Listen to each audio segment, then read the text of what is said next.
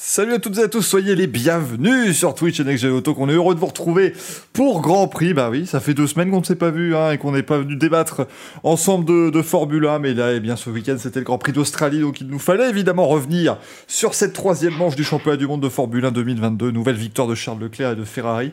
C'est bizarre à dire, hein. moi je, je, n'y arrive pas, hein. c'est une adaptation encore, parce que ça faisait quand même euh, ben, quasiment trois ans qu'il n'avait plus gagné, là ça fait déjà deux victoires en trois courses, et une deuxième place pour Charles Leclerc qui caracole littéralement en tête du championnat du monde euh, dans ce euh, début de saison. On reparlera également bien sûr des déboires de, Max Verstappen et on consacrera 45 minutes à vous donner tous les moindres détails sur le week-end de merde qu'a vécu Fernando Alonso. personnellement, je ne m'en remets pas. C'est absolument terrible. À mes côtés, regardez, il est encore une fois à droite, hein, ça y est, bon élève en ce moment. Manu, comment va? Bah écoute, ça va, salut à tous. Euh, effectivement, j'ai récupéré ma place, je suis content. Non, c'était très bien. Euh, moi, je suis content de ce Grand Prix d'Australie. J'ai vu les gens qui disaient que c'était un peu moins spectaculaire que les deux premières courses. Mais quand on se rappelle d'où euh, revient le Grand Prix d'Australie entre 2017 et 2019 niveau spectacle, on a été plutôt servi. Donc, pas mal de choses à dire et plutôt des positives. Non, ça faut pas le dire, ça Manu. Enfin, je sais bien que dans le monde, dans le monde des fans de Formule 1, le Grand Prix d'Australie est formidable. Il est toujours ah oui, vrai. Euh, extraordinaire. beaucoup de, beaucoup de choses en piste, de bataille, tout extraordinaire.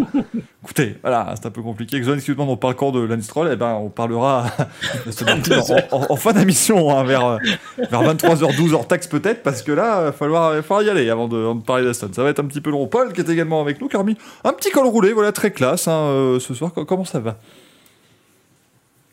Salut Michael, salut à tous, salut au chat. Bah, ça va très très bien. C'est vrai qu'on a eu, euh, on va dire qu'on a eu la course la plus spectaculaire de la saison dans les tribunes, peut-être un peu moins en piste, mais euh, je suis d'accord avec Manu, on n'a pas besoin d'avoir forcément que des courses euh, avec des dépassements dans tous les sens pour que ce soit intéressant. On a eu en plus un accent un peu mis sur la stratégie, notamment sur une des Williams, dont on parlera un petit peu plus tard. Donc il y avait quand même pas mal de choses intéressantes. un premier petit tournant peut-être au, championnat, on, on, discutera plus tard, mais Charles Leclerc est quand même et Ferrari sont quand même très très bien partis. Donc euh, voilà, on va, on va, aussi se poser la question s'ils vont pouvoir euh, être rattrapés maintenant. Mais euh, la saison n'en est qu'à ses débuts, mais l'air de rien, voilà, un petit, un petit matelas déjà. Donc hâte de débriefer tout ça avec vous. Ouais, déjà trois grands prix, il ne reste plus que 20. Donc c'est vraiment, on, approche de la mi-saison. ah ça va être incroyable hein, cette affaire avec cette saison incroyablement longue. Et puis Franck qui est de retour, voilà, qui est revenu. Comment ça va? Bah écoute, ça va très bien. Bonsoir tout le monde. Bah ouais, euh, déjà le troisième Grand Prix, on est en train de se dire que Ferrari est en train de marcher vers les titres euh, à grands pas si, euh, si Red Bull ne redresse pas la, barre en termes de, fiabilité et aussi de performance. on ne s'y attendait pas forcément à cette conclusion-là après le Grand Prix d'Australie qui a été, ma foi, assez intéressant, moi je trouve. le nouveau circuit a produit ses effets. Voilà, peut-être qu'on aurait pu avoir euh, plus d'effets encore si la quatrième zone de DRS euh, que Fernando Alonso a fait supprimer euh, était restée, mais voilà, on, en débattra. C'est, on a la soirée pour ça. À un moment donné, moi je veux pas empiéter sur nos débats, mais bon, quand voilà, hein, on dit, oh, vous savez, il ne fait pas partie des meilleurs pilotes de l'histoire. Qui, dans l'histoire de la Formule 1, a réussi à faire supprimer une zone DRS avant lui? Voilà, je, pose ça, euh, ça sera dans les statistiques à la con qu'on pourra détailler bien évidemment tout au long de la saison. Ne vous euh, en faites pas.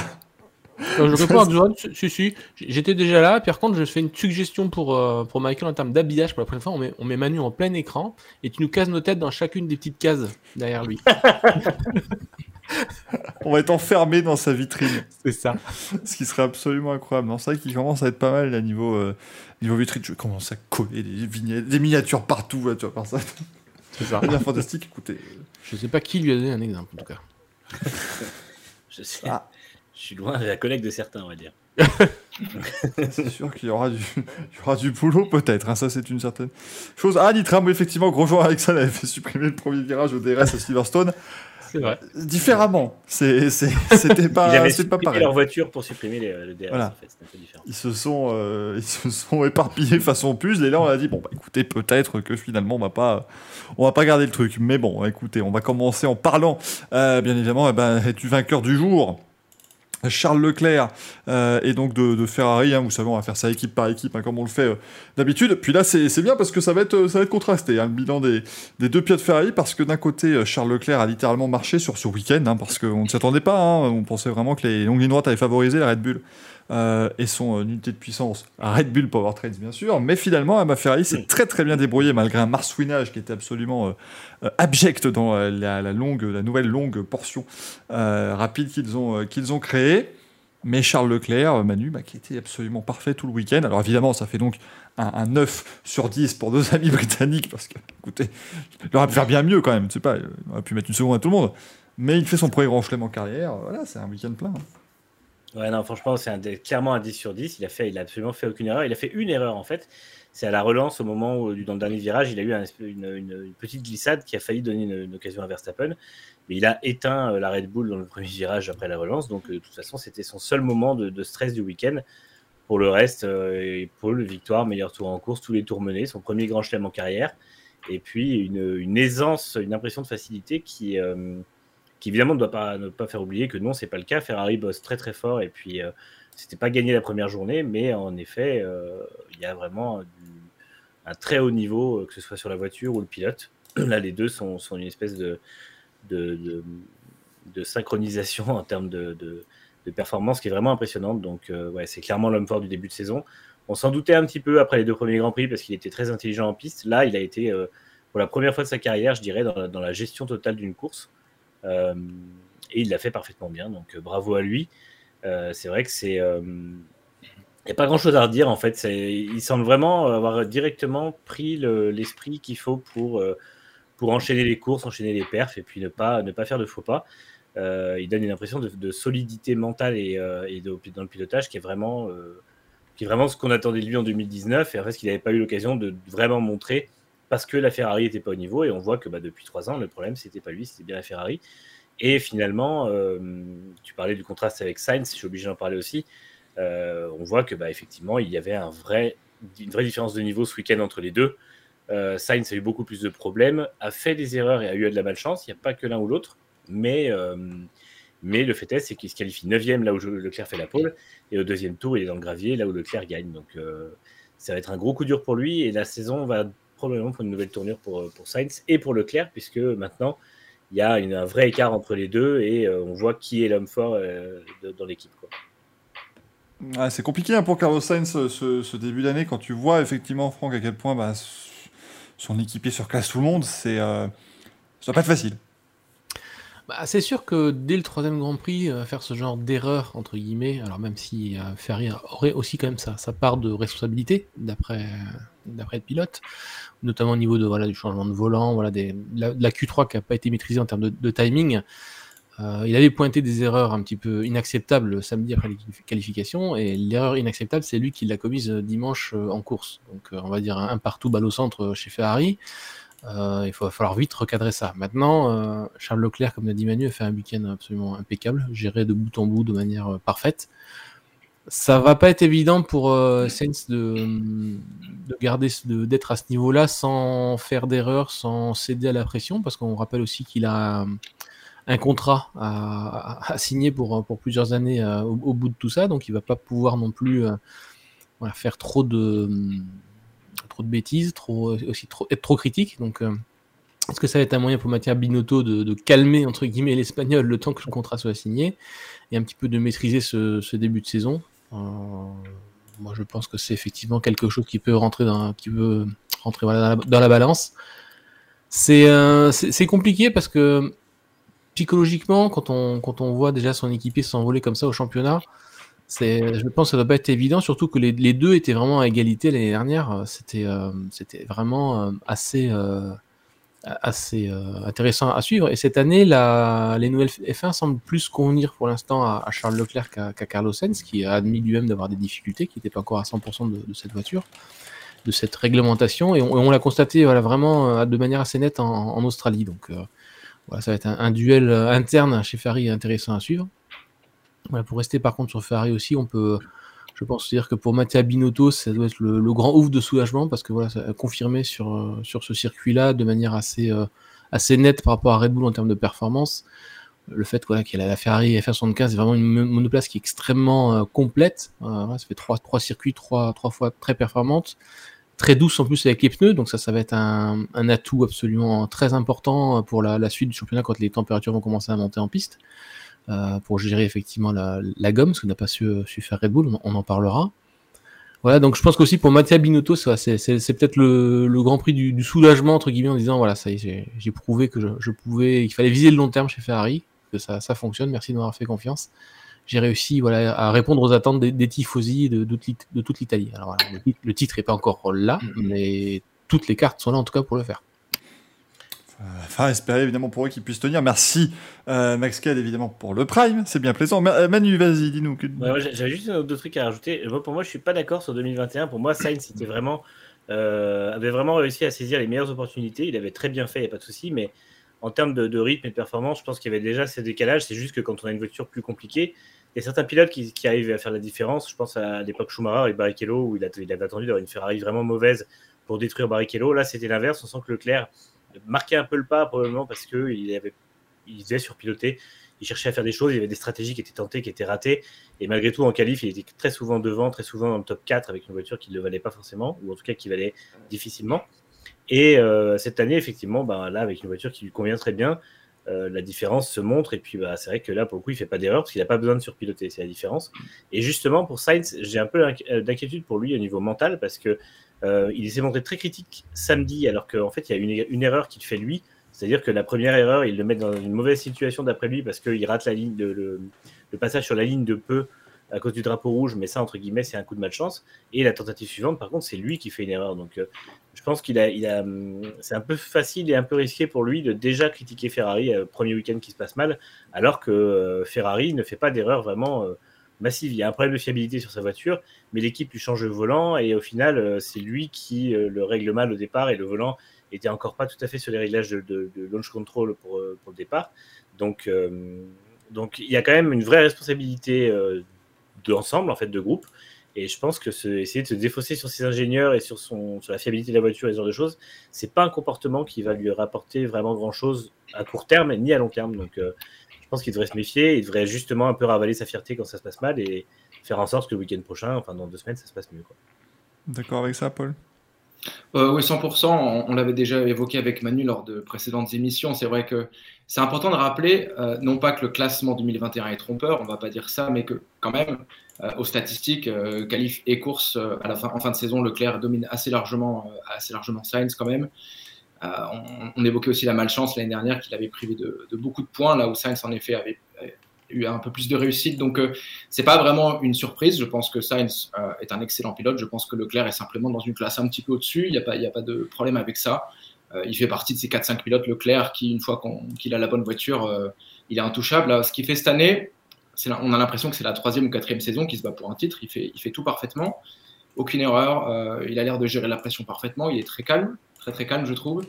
Et, et voilà, pas pour accabler Sainz, mais c'est vrai que c'est vrai que là, on l'avait vu un petit peu en difficulté déjà lors des deux premiers week-ends, sauf que ça s'était terminé sur un podium, donc c'était des courses propres, euh, sans incident.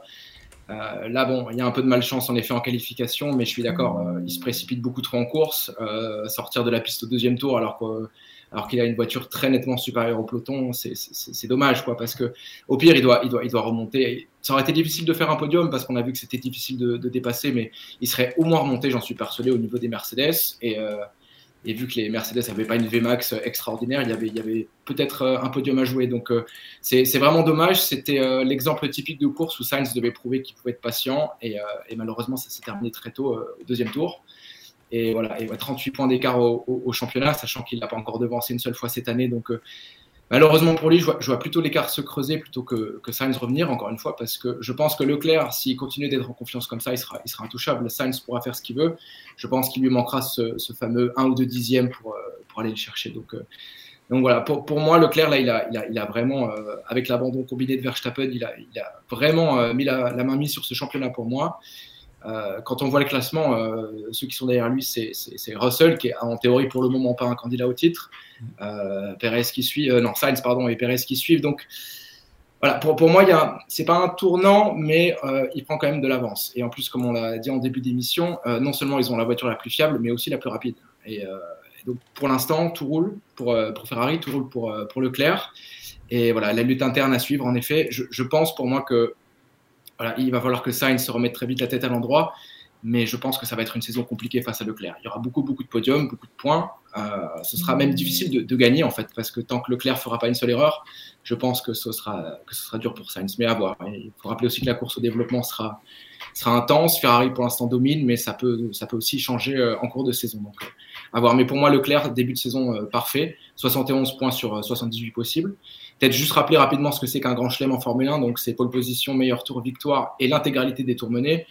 Euh, donc voilà, 26e pilote de, l'histoire à faire ça. Donc c'est vraiment une performance majuscule et c'est quand même assez révélateur du, fait qu'il domine vraiment euh, et très nettement ce début de saison.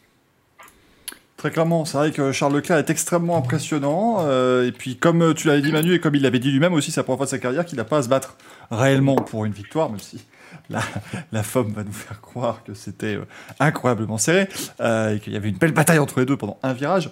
Mais là, il a, a juste eu à gérer, en fait, sa, course.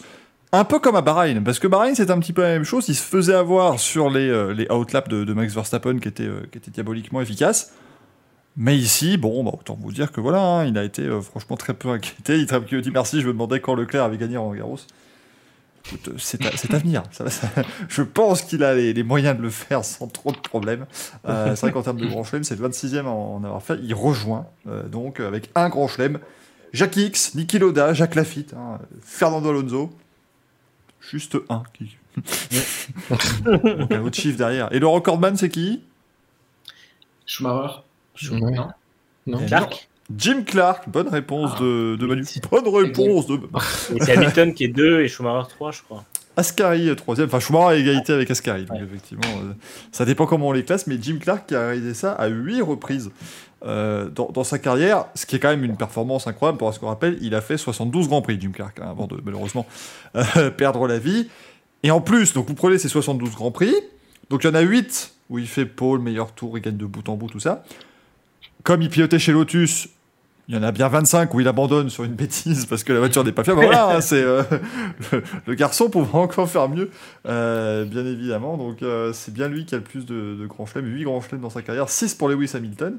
Le dernier c'était à Abu Dhabi en 2019 euh, qu'il avait réussi à réaliser cette cette formidable, euh, bah ce, ce, formidable, cette formidable réussite, hein, parce que quand même faire un grand chelem, c'est vraiment pas facile. Ça veut dire que vous arrivez à gérer comme tout le week-end euh, de A à Z. Merci beaucoup, Basket. Ça n'a rien à voir avec le débat aujourd'hui, mais cette émission va avec 30 000 viewers plus un prime time sur une chaîne sportive. Attends, on n'a pas encore commencé. Là, on parle de Ferrari, tu vois, c'est les vainqueurs, les machins. On est gentil. Là. Voilà, ouais. quand, on va, quand on va parler des gens qui sont au fond de peloton ou qui, qui roulent moins vite que la safety car, tout ça, ça va être plus compliqué si tu veux. Donc voilà, on va. On va... Là, là, on pourra peut-être se faire virer de nos, nos, chaînes, mais en tout cas, voilà, Ferrari qui commence très très bien cette saison, pourvu que ça dure, comme, dirait, comme disait l'autre, pour les fans de Ferrari, parce que pour le spectateur neutre, il faut que ça revienne, euh, bien évidemment, avec euh, bah, Red Bull qui, techniquement, n'est toujours pas la deuxième force du, du plateau si on regarde les, les classements généraux, mais ce week-end, c'est évidemment le cas. Euh, Sergio Perez qui termine en deuxième position, un podium de plus donc pour le, le pilote mexicain qui bon je trouve quand même qu'il fait des week-ends voilà c'est il est dans le rythme au moins il n'est pas j'ai pas l'impression qu'il est complètement largué comme il pouvait être l'être parfois l'année dernière. Euh, donc il vient ramener les, les, positions ouais. qu'il faut. Et ici ben voilà la deuxième place Franck c'était clairement ce que pouvait viser de mieux Red Bull et évidemment, elle était acquise avec plutôt Max Verstappen avant son abandon. Clairement, oui, oui. Les, deux Red Bull étaient partis pour faire 2 et 3 sur ce, Grand Prix-là. Sergio Perez beaucoup plus proche cette année avec euh, la F1 de 2022 que de Max Verstappen. Donc ça, c'est indéniable. Même voilà, Christian Horner et Helmut Marko l'ont reconnu. Les performances commencent à, converger entre les deux pilotes. Donc là aussi, grâce à une réglementation technique complètement remise à zéro, une voiture à redévelopper les deux pilotes partent un petit peu sur un pied d'égalité. Voilà, maintenant à voir comment ça va, comment la course au développement va peut-être tirer les, qualités de la RB18 vers l'un ou l'autre pilote, mais je pense que Max Verstappen, le connaissant, saura mettre en place euh, l'équipe technique euh, envers ses, exigences, puisqu'on a aussi appris pendant le week-end que Guillaume Roquelin s'en allait, que c'est la team Verstappen qui prenait un peu le pouvoir au sein de, Red Bull, avec euh, qui va prendre à la fois la direction de l'équipe de course, euh, enfin de l'ingénierie course plus, euh, il reste effectivement l'ingénieur de son, pilote. Donc euh, là aussi, c'est quand même un signe assez clair que le team Red Bull, c'est un team Verstappen aussi avant tout. Donc, euh, il faudra s'attendre à côté technique, ça soit aussi le cas. Mais euh, voilà, le, le, souci, c'est pas tellement Perez ou Verstappen en ce moment chez eux, c'est le souci, c'est clairement la fiabilité. Et, euh, et on n'hésite pas à dire, voilà, quand il y a un souci, qu'on envoie les, les moteurs au Japon. On les envoie pas à Milton Keynes dans la, dans, chez Red Bull Powertrain, on les envoie chez Honda à Sakura, parce que voilà, on veut bien quand même bien pointer du doigt que c'est pas Red Bull Powertrain qui est responsable de, de, de ces petits soucis. Euh, autour du moteur, c'est pas vraiment au sein du moteur, c'est vraiment les, tout ce qui est périphérique, accessoire. Alors est-ce que c'est un problème d'intégration de, de, ce moteur euh, Honda qui tourne à l'audit euh, qui, qui, provoque tous ces petits problèmes On n'a pas encore la réponse. Euh, voilà, c'est ou des problèmes d'alimentation en carburant, des problèmes de pompe. Voilà, il y a pas de vide dans le réservoir. Il y a eu pas mal de pas mal de petits soucis différents sur sur les Red Bull et sur les AlphaTauri puisqu'elles ont le, ils ont le même moteur. Rappelons-le. Voilà, donc c'est un petit peu inquiétant. Euh, parce que tous les problèmes sont indépendants d'après Horner. Donc c'est-à-dire qu'il y a quand même pas de petites choses à résoudre euh, rapidement. En attendant, ça permet à Ferrari de, de, d'en profiter, de s'échapper un petit peu au, championnat. À Mercedes de continuer à espérer peut-être finir deuxième de cette année si ça, continue sur, à ce rythme-là, parce que euh, voilà, c'est, c'est quand même assez, assez, euh, assez flagrant et, on note quand même le fait que Max Verstappen publiquement n'a pas hésité à pointer du doigt comme son, équipe en parlant de, problèmes inacceptables et que pour lui il est hors de question de commencer à parler de titres quand on a une fois à la voiture qui ne peut pas terminer le Grand Prix et surtout qui n'est pas assez performante pour, euh, pour, aller euh, chasser la Ferrari sur, euh, les longs relais puisque en fait à chaque fois que, que Max Verstappen essayait d'attaquer un petit peu, bah, Charles avait de la réserve et et il prenait de l'avance et, et, les pneus de la Red Bull euh, souffraient beaucoup plus que ceux de la Ferrari. Donc euh, voilà, il y a beaucoup de, de choses à, à, chasser du côté de Red Bull, du poids déjà. Apparemment, à Imola, il y aurait donc entre 7 et, 7 et 10 kilos en moins. Euh, Est-ce que ça veut dire pour autant qu'avec 7 ou 10 kilos en moins, on arrivera au poids minimum de l'argumentation? C'est pas certain. On parle plutôt de, de 15 kilos en tout à aller chercher. Euh, donc voilà, le, le, problème pour l'instant de, de, de, Red Bull, c'est pas Ferrari, c'est Red Bull eux-mêmes euh, et leur moteur. Donc euh, d'abord résoudre ça, et puis après on commencera à penser effectivement au championnat comme le dit Verstappen. Comme le dit Ryan McGregor dans le chat, évidemment, en cas de mauvais résultat, c'est un moteur Honda. Hein. C'est-à-dire que euh, si quand, quand, Verstappen gagne en Arabie Saoudite, c'est une victoire Red Bull Powertrain, et ici c'est un abandon Honda. Faut bien, c'est comme à l'époque Romain Grosjean quand il finissait sur le podium, il était français, quand il se crachait au premier tour, il était suisse. Si vous voulez. Donc c'est la même. C'est vrai que c'est un peu la première fois qu'on voit Red Bull obligé de, de, mesurer ses mots parce que malgré tout, c'est leur nom qui est associé au moteur et euh, ils, sont, ils sont un peu obligés de ne pas, de ne pas rejeter la faute, ils n'ont pas vraiment le choix. Et ah, ça, ça, aurait été Renault, ça, ça, ça, parlait déjà dans, dans toutes les sphères. Ah bah oui. bah, dès, dès Bahreïn, ça aurait, été, ça aurait été la guerre de toute façon. Et, euh, et là, c'est vrai que finalement, on voit qu'ils bah, sont, ils, ils sont confrontés à un problème tout nouveau. Et en plus, moi, je, j'ai vu Horner qui disait oui, c'est pas du tout le même problème que Bahreïn, et pour lui, ça avait l'air d'être un, élément un peu rassurant parce que ça voulait dire qu'ils avaient bien réglé le problème de Bahreïn. Mais moi, je trouve que c'est plutôt inquiétant. C'est plutôt inquiétant qu'ils découvrent au bout de trois grands prix de nouveaux problèmes sur ce moteur, en fait, parce que euh, qu'est-ce qu'ils vont continuer à découvrir et à quel moment ils vont résoudre réellement tous les problèmes qu'ils ont? Il euh, n'y a, pas de, réponse à ça. Et c'est vrai que finalement, on voit, tu, tu faisais un peu la comparaison avec Mercedes, dont on parlera après, mais on voit que ces deux équipes qui menaient le titre l'an dernier, qui jouaient le titre l'an dernier, sont aujourd'hui dans une course pour régler des problèmes. Donc c'est fiabilité chez les uns, performance chez les autres. Et là où Ferrari a justement réussi à faire les deux. Et finalement, j'oserais même dire là où Alpine a fait les deux, parce qu'ils sont un peu en retrait sur les deux par rapport à Ferrari, mais on voit que c'est une équipe qui est quand même plus stable en matière de, à la fois de fiabilité, ça a l'air plus, moins précaire, en tout cas euh, moins des problèmes de fond. Et euh, à la fois en performance, la voiture a l'air bien plus performante sur tous les, sur tous les tracés. Et euh, c'est exactement ce qui se passe chez Ferrari aussi. Et chez Red Bull, on sent que déjà, il y a donc ce problème majeur de, fiabilité qui, à mon avis, va faire perdre patience à beaucoup de monde. Je pense que Horner, Marco et Verstappen vont rapidement s'impatienter et rapidement, euh, on va dire rapidement, vraiment mettre la pression. Bah, je ne sais pas sur qui, du coup, probablement sur les propriétaires et puis sur les usines. Mais euh, parce que on a vu Verstappen qui était sur un stream euh, en train de, jouer et en gros qui a attaqué Red Bull un petit peu en disant que de toute façon, il, de, il finissait pas les courses, donc peu importe si la voiture était performante. Et, euh, et c'est vrai, comme tu disais, Franck, ce qui est d'autant plus inquiétant pour Red Bull, c'est qu'à Melbourne, ils n'avaient aucune chance de victoire réelle, en fait. Euh, Leclerc a vraiment fait ce qu'il voulait, et quand il a voulu prendre de l'avance, il a pris de l'avance, et pas qu'un peu, il n'a pas pris une ou deux secondes ou trois secondes pour le sortir de la zone DRS. Il prenait 7, 8, 10 secondes s'il voulait. Donc, euh, donc c'est assez inquiétant, et finalement, euh, finalement c'est vrai que, heureusement qu'il y a Pérez ce week-end qui fait un peu le, le qui fait un peu l'assurance vie. Alors, c'est un coup de chance parce que sa voiture lâche, lâche pas, mais euh, heureusement qu'ils ont Pérez qui est au même niveau que Verstappen ou pas loin, parce que finalement, en qualification, On voit qu'il se fait battre à Bahreïn, mais il le bat euh, en, Arabie Saoudite. Et puis là, il est à moins d'un dixième de Verstappen, ce qui était des écarts qui n'étaient pas du tout euh, applicables l'an dernier. Donc, c'est peut-être finalement ce qui va les aider à, limiter la casse au championnat, c'est que quand tu auras des problèmes de fiabilité, sauf désastre à la Bahreïn, ils auront au moins une voiture qui finira quand même très bien placée. Mais pour l'instant, c'est clair qu'ils jouent beaucoup plus la deuxième place du championnat avec Mercedes que, dans la cour de Ferrari. C'est exactement ça. On, peut déjà parler de chiffres. 46 hein. points d'écart entre, entre Verstappen et, Leclerc. Rendez-vous compte, on a disputé trois courses. Il y a quasiment deux victoires d'écart hein, après trois courses. Donc, euh, on, peut s'attendre à ce que Red Bull finisse par gagner d'autres courses cette saison. Mais effectivement, si une course sur deux ne termine pas, ça va être, extrêmement compliqué. Et là, tu l'as très bien dit, Manu, les à Melbourne, il était, il était presque abyssal parce que la, deuxième voiture de sécurité s'est effacée à la mi-course, à peu près.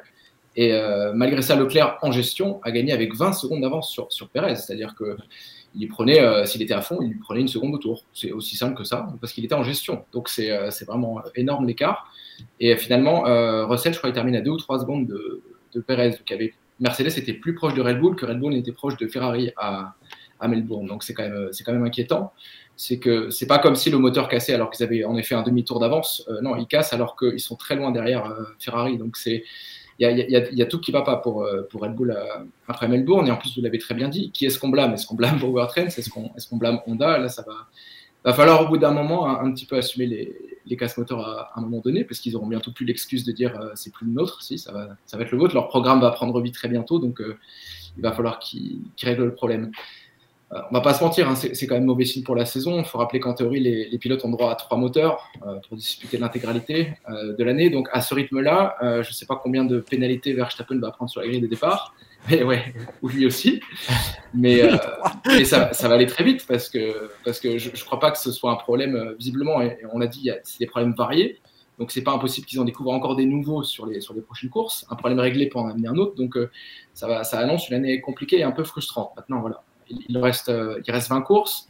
Il faudrait qu'ils trouvent une solution, mais à Melbourne, ils ont pris un chaos technique, sans jeu de mots. C'était vraiment ça. C'était euh, très loin en rythme, mais en fiabilité, ben, nulle part. Pollux nous dit il n'y a pas que le moteur en F1. Oui, mais chez, Red Bull, il n'y a que ça qui marche pas bien pour l'instant. Donc c'est un, peu le, c'est, un peu le souci. Même si c'est vrai que, tu citais euh, Mercedes, Paul. Et il faut dire que Perez a passé une bonne partie de la course en bataille avec Hamilton. quelque chose qui aurait été impensable à Bahreïn ou, ou en Arabie Saoudite. Donc c'était peut-être bah, aussi. C'était déjà arrivé un petit peu à Bahreïn. Hein. Euh, euh, Hamilton avait pris le meilleur en début de course. Il, avait, mm. il était devant Perez entre 5 et 10 tours, mais il y avait effectivement. Euh, c'était plus facile de dépasser aussi, il faut le dire. Mais, mais, en effet, le, c'est la première fois de la saison qu'il y a aussi peu d'écart entre, entre Red Bull et Mercedes en rythme de, course, en tout cas. C'était pas ça. Vas-y, Franck. Non, c'est juste pour finir un petit peu sur le chapitre Ferrari versus Red Bull. C'est, je veux juste aussi rappeler, c'est pas pour dire que le championnat est, pillé, hein, pas personne personne ne le souhaite, mais euh, Ferrari ils sont quand même avec une Formule 1 qui est arrivée après comme ça dès les premiers essais hivernaux. Ils n'ont pas encore introduit d'évolution. Ils ont et quand on sait à quel point le budget plafonné, il faut le maîtriser pour toutes les évolutions sur, sur l'année. C'est quand même. Tu, tu parlais de chaos technique, Paul. Je rajoute le chaos technique du match des évolutions. Euh, Red Bull en a quand même déjà sorti pas mal, euh, à la fois aux essais de Bahreïn et aussi en début de saison. Euh, Ferrari, pour l'instant, ils n'ont rien apporté et ils comptent peut-être même pas en apporter à Imola, puisque à Imola, c'est une course euh, sprint qui s'annonce. Donc, pour tester des évolutions, c'est pas, c'est pas l'idéal. Donc, euh, ça pourrait même encore attendre si ça se trouve à Barcelone. Donc, et en plus, ce serait pas, serait intelligent de leur part parce qu'à Barcelone, il y a toutes les références derrière, savoir ce qui fonctionne et ce qui fonctionne pas. Donc, donc voilà, encore un petit avantage technique en plus sur le papier comme ça pour, pour Ferrari. Ça, fait un peu écho à ce que faisait Ferrari au début des années 2000 où ils commençaient la saison avec la voiture de l'année d'avant, tellement ils avaient de marge pour justement peaufiner le développement de la, voiture. Et là, on voit qu'ils ont un peu ce. Alors évidemment, c'est pas aussi, euh, pas aussi impressionnant, mais on voit qu'ils ont cette, cette, liberté et donc ce confort de dire nous, on a une voiture qui fonctionne partout, euh, qui est encore en avance sur la concurrence, donc on a le temps en fait de faire ce qu'il faut cette année, c'est-à-dire être sûr qu'une évolution est bonne pour la lancer. Euh, toutes les équipes disent oui, on ne pourra pas lancer des développements tout le temps parce que un développement qu'on fabrique pour rien, c'est de l'argent trop, de trop d'argent perdu sur le, plafond budgétaire. Et on voit pourtant, Mercedes a amené une énorme évolution à Bahreïn qui fonctionne pas tant que ça. Red Bull a amené une voiture très évoluée les derniers jours de Bahreïn. C'est pas non plus la solution miraculeuse comme tu disais. Et Ferrari, ils ont la même voiture qu'à la présentation et ça fonctionne partout, tout le temps. Donc euh, même si elle, c'est le Marswin en plus. En plus, elle Marswin. C'est ça. En plus, c'est le Marswin. Donc, ça veut dire qu'ils ont la possibilité d'avoir de, une voiture qui n'est pas, qui soit pas super stable. mais qui soit proche du sol et qui n'ait pas de problème de, perte de performance. Et donc j'imagine qu'elle a aussi une, excellente performance aéro, puisque si elle marche normalement elle devrait perdre de la stabilité, et apparemment c'est pas le cas. Donc euh, vraiment, euh, vraiment là-dessus, c'est vraiment impressionnant ce qu'ils ont fait. Et effectivement, ça risque de, de, faire un avantage sur, la, sur le début de saison. En tout cas, après, il ne faut pas non plus euh, imaginer qu'il va rien se passer pendant les huit mois qui viennent, dans le sens où il y a un moment où forcément une autre équipe saura faire une, évolution qui, qui potentiellement fonctionnera mieux. Donc c'est à ce moment-là aussi que Ferrari devra trouver la solution pour rapidement réagir, et c'est peut-être là que sera la différence, mais d'ici là, on ne sait pas où sera le championnat. C'est ce qui est impressionnant avec Ferrari, hein, parce qu'ils marsouinaient euh, comme euh, comme c'était pas permis euh, sur ce week-end-là, et ils ont pas réglé leur voiture différemment, parce qu'on rappelle le meilleur moyen pour éviter le marsouinage, c'est juste de relever la hauteur de caisse. Je crois que j'ai lu du 70 mm quasiment chez Aston, ou en tout cas entre 50 et, et 70 mm plus haut que ce qu'il faudrait utiliser de manière optimale. Ça semble pas énorme, évidemment. Mais euh, autant vous dire que sur une Formule 1 où tout se joue littéralement au millimètre, c'est abyssal comme différence. Et c'est ce qui explique que la Aston n'a absolument pas d'appui, on en parlera tout à l'heure, euh, euh, pour le moment. Et là, chez Ferrari, ils n'ont même pas eu besoin de remonter la hauteur de caisse. Ils se sont dit, bah écoutez, ça marsouine, c'est pas grave, nous, on arrivera quand même à gérer. Ils arrivent à vivre avec, en fait, chez Ferrari. C'est ce que dit Leclerc. C'est ça, s'ils arrivent. Alors, chez Aston, ils vont peut-être sortir la DBX hein, pour, pour réussir à, suivre derrière, à force de monter la hauteur de caisse. mais euh, non, non, c'est ce que disait, euh, c'est ce que disait Charles Leclerc, c'est que certes ça marche mais c'est totalement supportable. Et surtout, il dit, moi j'ai pas peur de planter les freins au bon endroit, au bon moment. Je sais que ça va se, rétablir. Alors peut-être que marsouine un peu différemment de la Mercedes, euh, qui est l'autre, enfin qui marsouine vraiment beaucoup et qui est pénalisante là pour le coup sur le côté performance, mais voilà, ils arrivent, à, ils arrivent à vivre avec. Et ils avaient annoncé ça dès les essais hivernaux. On a du marsouinage, on arrive à, le, à le, gérer. Et effectivement, ça s'est confirmé sur, sur plusieurs grands prix, dont celui d'Australie où c'était vraiment flagrant. Euh, en plus, la, suppression de la quatrième zone DRS, ça, ne les a pas aidés, au contraire, puisque ça permet aussi d'enlever, quand on a un DRS, d'enlever un peu de marsouinage. Euh, si je me trompe, oh non, c'est ça, je me trompe pas.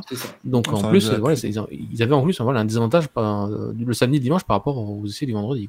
Bah, c'est vrai que quand on la, quand on la voit après, ça c'est encore une fois, je pas aérodynamicien ici, hein, donc c'est vraiment juste en regardant ça, mais j'ai on a quasiment la sensation en fait que la, la Ferrari marche vite, mais que c'est quasiment plus euh, souple presque que, euh, que la Mercedes en fait. C'est qu'on a vraiment l'impression que la Ferrari, même quand on le voit, c'est c'est un mouvement, alors que la Mercedes, c'est comme si. Oui, fréquence moindre, effectivement. Voilà. C'est comme si en la, fait, en fait, la Mercedes, on a l'impression que c'est vraiment des boss. Et donc là, forcément, bah, ça, ça impacte tout le reste de la monoplace.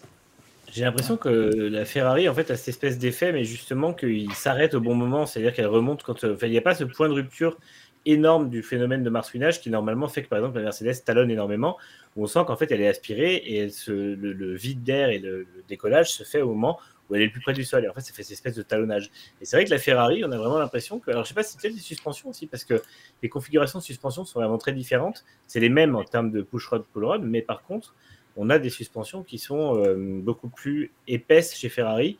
ils ont, eux, pas du tout fait la même euh, configuration. Et c'est vrai que potentiellement, est-ce que les suspensions sont un peu plus euh, encaissent un peu mieux le marsouinage et ce qui permettrait justement de, de, réduire un peu. Donc euh, c'est peut-être là-dessus que ça se joue.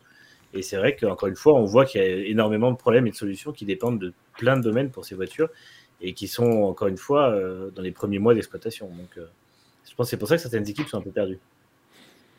Sont un peu perdues. dont Mercedes dont on va parler maintenant. Alors, je trouve quand même que Mercedes, effectivement, ils sont perdus, mais là ils font 3 et 4 avec Russell et Hamilton encore une fois grâce à de multiples faits de course. Euh, mais sur une saison de 23 Grands Prix, est-ce qu'on peut vraiment les imaginer ne pas jouer le titre euh, sachant que si, donc de ce que voilà, de ce qui se dit, s'ils règlent le problème du marsouinage, ils retrouvent au moins quelques dixièmes et ils se rapprochent véritablement dans la lutte euh, de, la lutte Ferrari Red Bull. Et actuellement, bah, ils sont deuxième des deux championnats. C'est ce que tu dis. Ils limitent la casse.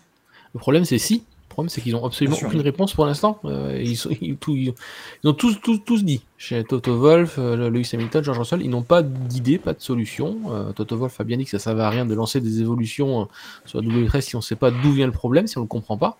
Et on est au bout de deux essais hivernaux plus trois grands prix, et Mercedes ne comprend pas d'où vient le phénomène et comment le régler surtout.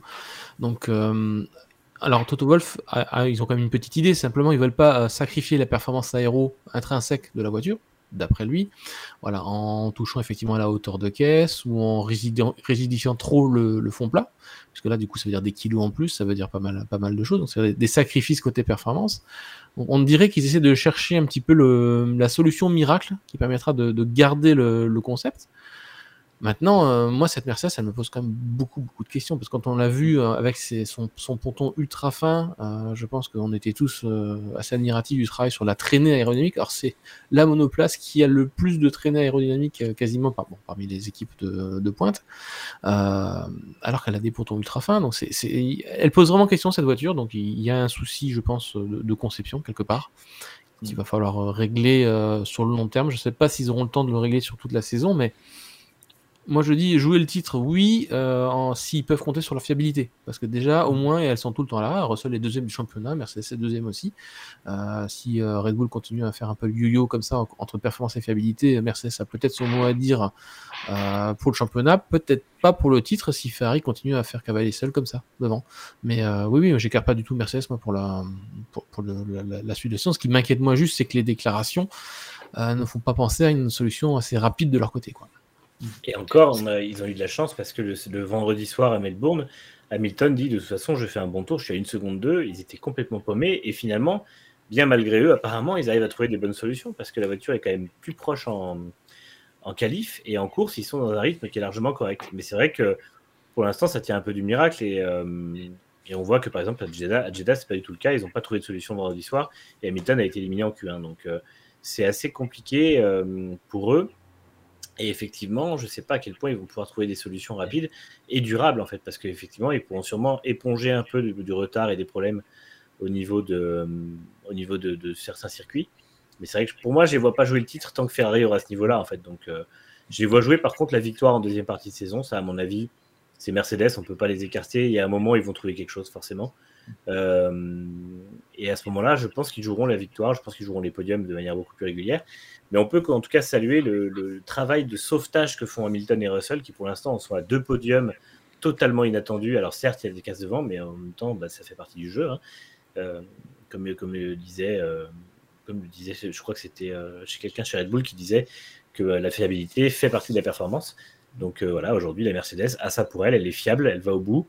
Et c'est vrai que Hamilton et Russell font du mieux. Alors là, bon, Hamilton n'a pas de chance, il perd le podium sur la voiture de sécurité. Russell le récupère comme ça, mais au final, les deux roulent très très bien, ils roulent proches, euh, ils roulent de manière homogène et, euh, et, ils sont là pour récupérer toutes les, toutes les, opportunités qui se présentent. Donc euh, pour l'instant, ça ne peut pas jouer la victoire parce que bah, devant, Leclerc de toute façon est, est inatteignable pour eux. Mais si une course se passait mal pour les top teams, on peut penser à un accrochage entre Verstappen et Leclerc ou quelque chose comme ça, ou même plus de problèmes de fiabilité, il euh, ne bah, faudrait pas s'étonner de voir deux Mercedes sur le podium ou euh, une Mercedes en haut du podium. Euh, là-dessus, on peut compter sur eux. C'est une équipe qui sait maximiser ses chances et qui sait minimiser la casse. Et ils l'ont déjà fait dans le passé et ils le refont dans l'avenir. Donc, à mon avis, à mon avis, ils joueront quand même quelque chose avant la fin de saison.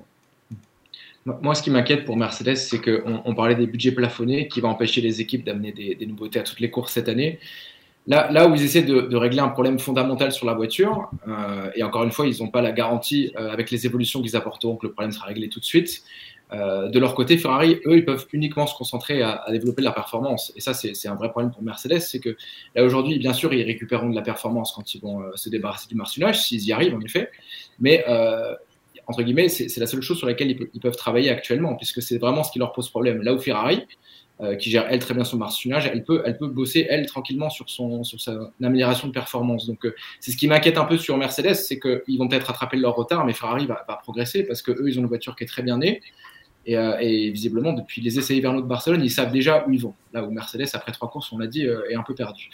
Donc, ils, ils, rattraperont leur retard parce qu'ils ont des problèmes fondamentaux, mais Ferrari va progresser. Donc, ce sera difficile. Et puis, en attendant de voir ce que, ce fera Red Bull.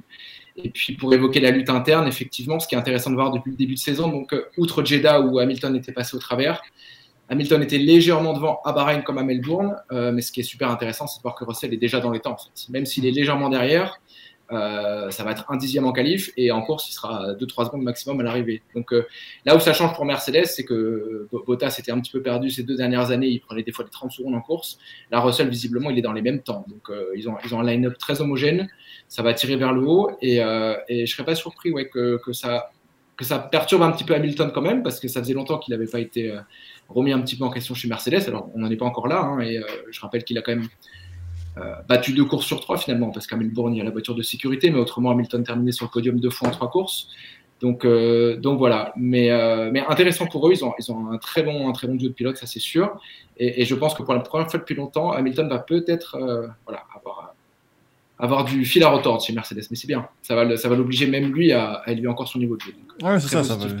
En général, Lewis Hamilton n'est jamais meilleur que quand on le met sous pression. Donc finalement, c'est peut-être pas une mauvaise nouvelle pour, pour Mercedes. Euh, George Russell qui termine pour la première fois de sa carrière sur un podium en ayant fait plus de deux tours quand même, donc euh, je sais pas lui, hein, c'est très, euh, très bien pour, Donc 1,1 podium pour Russell en carrière. Voilà, donc 1,1 de plus que Nico Hülkenberg. Hein, Nico Hülkenberg, le pauvre. Nico Hülkenberg qui a annoncé aujourd'hui qu'il est devenu propriétaire d'un bar, donc c'est bien. C'est, au moins, il a bien raison. Ça se diversifie et il a tout à fait raison. Voilà. Il récupérera l'équipe Aston Martin qui verra boire pour oublier. est-ce Mais est-ce que du coup ils vendent du champagne dans son bar ou c'est pas autorisé? Il n'y a peut-être pas une licence, ça dépend de comment ça se passe. Euh, pas de podium, pas de champagne. Et avant qu'on qu hurle dans le chat, j'apprécie beaucoup Nico Hülkenberg. Moi, ça me désole justement qu'il n'ait toujours pas fait de podium, mais c'est pas avec Aston Martin qu'il allait en réaliser un cette année. Ça, c'est pour l'instant une certitude de là qui dit Vettel va prendre des parts dans le bar à la fin de l'année. On en parlera de Sébastien Vettel, il va falloir aussi qu'il commence à diversifier son, diversifier son portfolio, là, parce que ça va devenir. Ça s'appellera chez Nico et Seb. Voilà. Ah non, c'est sûr. Les abeilles. C'est pas facile hein, pour les, les, pilotes allemands, mais donc George Russell qui est deuxième du championnat. Euh, on n'aurait pas forcément parlé dessus hein, euh, au début d'année, euh, très clairement, d'avoir George Russell deuxième après trois courses. Lewis Hamilton qui. Si, est, avec Hamilton devant. Ouais, c'est ça. 1 et 2 peut-être, mais pas, pas 2 et 5, puisque les deux prétendants au titre 2021 sont 5 et 6 du championnat. 28 hein. points pour Hamilton, 25 pour, euh, pour Max Verstappen. Euh, et puis donc Mercedes qui est, bon, qui est déjà à, quasiment, euh, à quasiment 40 points de Ferrari, certes, mais au moins bah, ils sont deuxième. Donc ça, c'est, encore une fois, ce sont des points importants. Il faut réussir à les marquer en, en début de saison quand ça ne fonctionne pas, pas très très bien. Maintenant, Paul, Franck, je, vous propose que nous voilà, nous laissions, euh, faisions un, petit pas de côté pendant quelques instants, puisque euh, miracle des miracles, McLaren a terminé 5 et 6, Lando Norris devant Daniel Ricciardo. Euh, Moi j'ai la réponse, hein. je sais pourquoi. Hein. C'est ah la version Lego qui a couru. et on l'a même pas remarqué, rendez-vous compte, ça veut dire qu'elle est très bien faite quand même super bien réalisé. Un peu fragile euh, sur les vibreurs, mais ça. mais là, Manu, c'est merveilleux parce qu'ils sont quand même... les mecs viennent avec la même voiture depuis Bahreïn. Et là, elle a fonctionné. Voilà, écoutez, ça a très bien, très bien marché. Pourquoi? C'est pour ça que je limite énormément mon enthousiasme, parce que je sens, je veux dire, le moment où on va se retrouver 16 et 17 sur la grille, on va les retrouver. ah bah c'était la prochaine course, hein. faut pas, s'inquiéter. Impossible. Il n'y a, a, pas tant de virages lents que ça, ça devrait aller. J'ai Barcelone aussi. Euh... Ah il y a Miami et ça, ça risque d'être un peu plus compliqué. Donc, euh... ouais, non, en fait, c'est cool. Honnêtement, moi, je suis content pour McLaren parce que ça fait 18 points. Il remonte quatrième du championnat et profite du fait que toutes les équipes marquent le pas à un moment ou à un autre depuis le début de la saison pour, euh, doubler bah, justement As, Alpha, euh, AlphaTauri, etc. Mais par contre, euh, bah, c'est comme le disait Norris à la fin de la course dimanche, c'est cool, mais euh, on ne sait pas pourquoi. Et il n'y a pas de solution. Et s'il disait, en fait, si demain on retourne faire un Grand Prix à Bahreïn, il se requalifie 14e et il finit sur des points. Parce que, euh, parce que la voiture a fonctionné sans, sans, grande raison et sans grande logique. Quoi. Donc, euh, en fait, on se demande si la voiture a vraiment. Bon, la voiture a mieux fonctionné puisqu'elle était moins loin des leaders, mais on voit aussi qu'ils ont bénéficié du fait que certaines équipes du, peloton avaient un peu plus de difficultés à trouver un équilibre sur le tracé de Melbourne qui est quand même assez complexe. Mais. Mais ouais, c'est très bien pour eux. Ça va faire forcément un coup, un bon boost au moral. Il en avait bien besoin parce que le début de saison avait été catastrophique. Et c'est vrai que du coup, on est loin de les voir aussi mal qu'à Bahreïn où ils étaient euh, au fond du gouffre avec Aston Martin. Là, ils sont un peu mieux. Ils, sont, ils ont été solides tout le week-end derrière Mercedes. Donc, euh, c'est enfin, au niveau d'Alpine en gros. Donc, très très bien. Mais par contre, euh, par contre bah, tant que, tant que ça, ça, ne résout rien, quoi, en fait. C'est l'arbre qui cache la forêt. Donc c'est chouette pour les deux. Et Ricciardo était assez proche de Norris, donc ils ont fini la, la course avec les places, j'imagine, gelées et proches l'un de l'autre. Mais, mais bon, ouais, après, c'est pas, pas, pas très enthousiasmant. Moi, j'ai pas forcément envie de dire c'est bon, c'est réglé, on part pour une super saison McLaren parce que je sens que je sens qu'on va rapidement déchanter quoi qu'il arrive.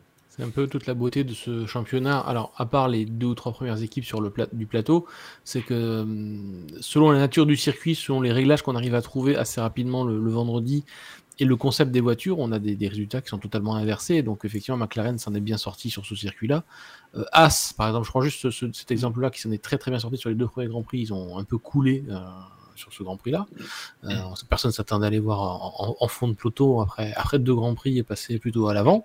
Euh, voilà, donc en fait, ça, joue vraiment à l'inversion euh, totale dans ce, dans ce peloton, selon voilà, le circuit, la nature de la voiture, le, concept. Tant que ces nouvelles F1 ne sont pas maîtrisées techniquement par les ingénieurs, qu'ils ne les auront pas comprises de manière euh, à, tous les niveaux, je pense qu'on peut s'attendre à ce genre de yo-yo pendant, pendant quelques courses encore, dans, toutes les, dans toutes les équipes. Donc euh, McLaren, effectivement, s'en sort bien, peut-être parce que leur concept va mieux, les réglages trouvés le vendredi vont peut-être mieux, et effectivement, ils ont, ils ont capitalisé là-dessus. Euh, chez As, ils ont expliqué qu'ils s'étaient un peu fourvoyés sur les réglages, le concept dès, euh, dès le vendredi, et du coup, ça, ça a suivi. Donc voilà, ça va être très très très intéressant de, voir comment les équipes du, peloton vont réussir à stabiliser un petit peu leur niveau de performance. Parce que pour l'instant, effectivement, c'est, c'est assez incroyable parce que comme c'est extrêmement serré, euh, voilà, on peut passer facilement de la sixième place à la 17 quoi. C'est ce que, ce que dit Manu. Mais McLaren, c'est quand même le plus grand écart depuis le début de saison, hein, parce qu'à Bahreïn, c'était euh, limite la plus mauvaise équipe en, course. Ils avaient en plus une mauvaise stratégie pneumatique, ça les a aidés, mais c'était quand même incroyable. On les voyait lutter avec les Aston et les Williams, et c'était, elles se sont fait prendre un tour assez rapidement. Et là, à Melbourne, deux courses après, on les voit à quatrième puissance concrètement du, du, plateau en course, et suivre les Mercedes en, début de Grand Prix. Donc, euh, quand on se rappelle que Bahreïn, c'était deux courses, là, on les voit à Melbourne, c'est quand même, quand même assez incroyable. Euh, moi, ce qui me donne un petit peu d'espoir pour eux, euh, je suis d'accord qu'ils risquent de, sous-performer sur d'autres circuits.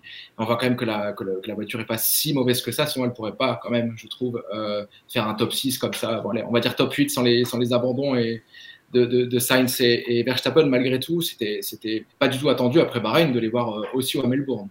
je, rejoins un petit peu tes inquiétudes pour d'autres circuits, Manu. Malgré tout, je trouve quand même que euh, moi, personnellement, je ne l'avais pas du tout vu venir que, McLaren serait à ce niveau-là à Melbourne. Euh, ils étaient au niveau d'Aston à Bahreïn. il faut voir euh, où ils étaient à, Aston, à, Melbourne par rapport à, McLaren. Donc, il, faut, il faut voir. Et puis, encore une fois, si, les évolutions leur permettent de, progresser un peu. Moi, moi je pense que c'est une équipe qu'on verra quand même malgré tout régulièrement se battre pour les points cette année. Ils ont quand même un, super duo de pilotes, il faut quand même le dire. Les deux pilotes ont été très solides ce week-end. À un niveau très, très similaire, vous l'avez dit aussi. Donc, donc voilà ce sera difficile d'aller sur les podiums, je crois qu'il faut être réaliste. Par contre, euh, je, miserai sur les top 10 de façon très régulière. Je ne m'attends pas forcément à les voir aussi souvent en difficulté qu'à Bahreïn. Je, pense, qu'ils ont passé peut-être d'une certaine, manière la phase la plus dure. À Bahreïn, ils avaient sûrement euh, fait des réglages très précautionneux pour éviter d'avoir les freins qui surchauffent en plus. Donc, euh, je m'attends quand même à ce que ça continue d'aller sur une bonne dynamique pour eux. Voilà, ce ne sera, sera pas un top team, ce sera difficile de faire top 4 cette année, mais des, des, points très régulièrement sans problème pour moi. Je pense qu'ils sont... de voir. Vas-y, Manu. Non, j'attends juste de voir en fait quand il y aura des virages très lents parce que leur problème c'est que la voiture perd complètement la performance au moment où il y a un espèce de décrochage d'appui mm. euh, dans les virages lents parce que c'est là où l'effet de sol ne fonctionne plus du tout en fait.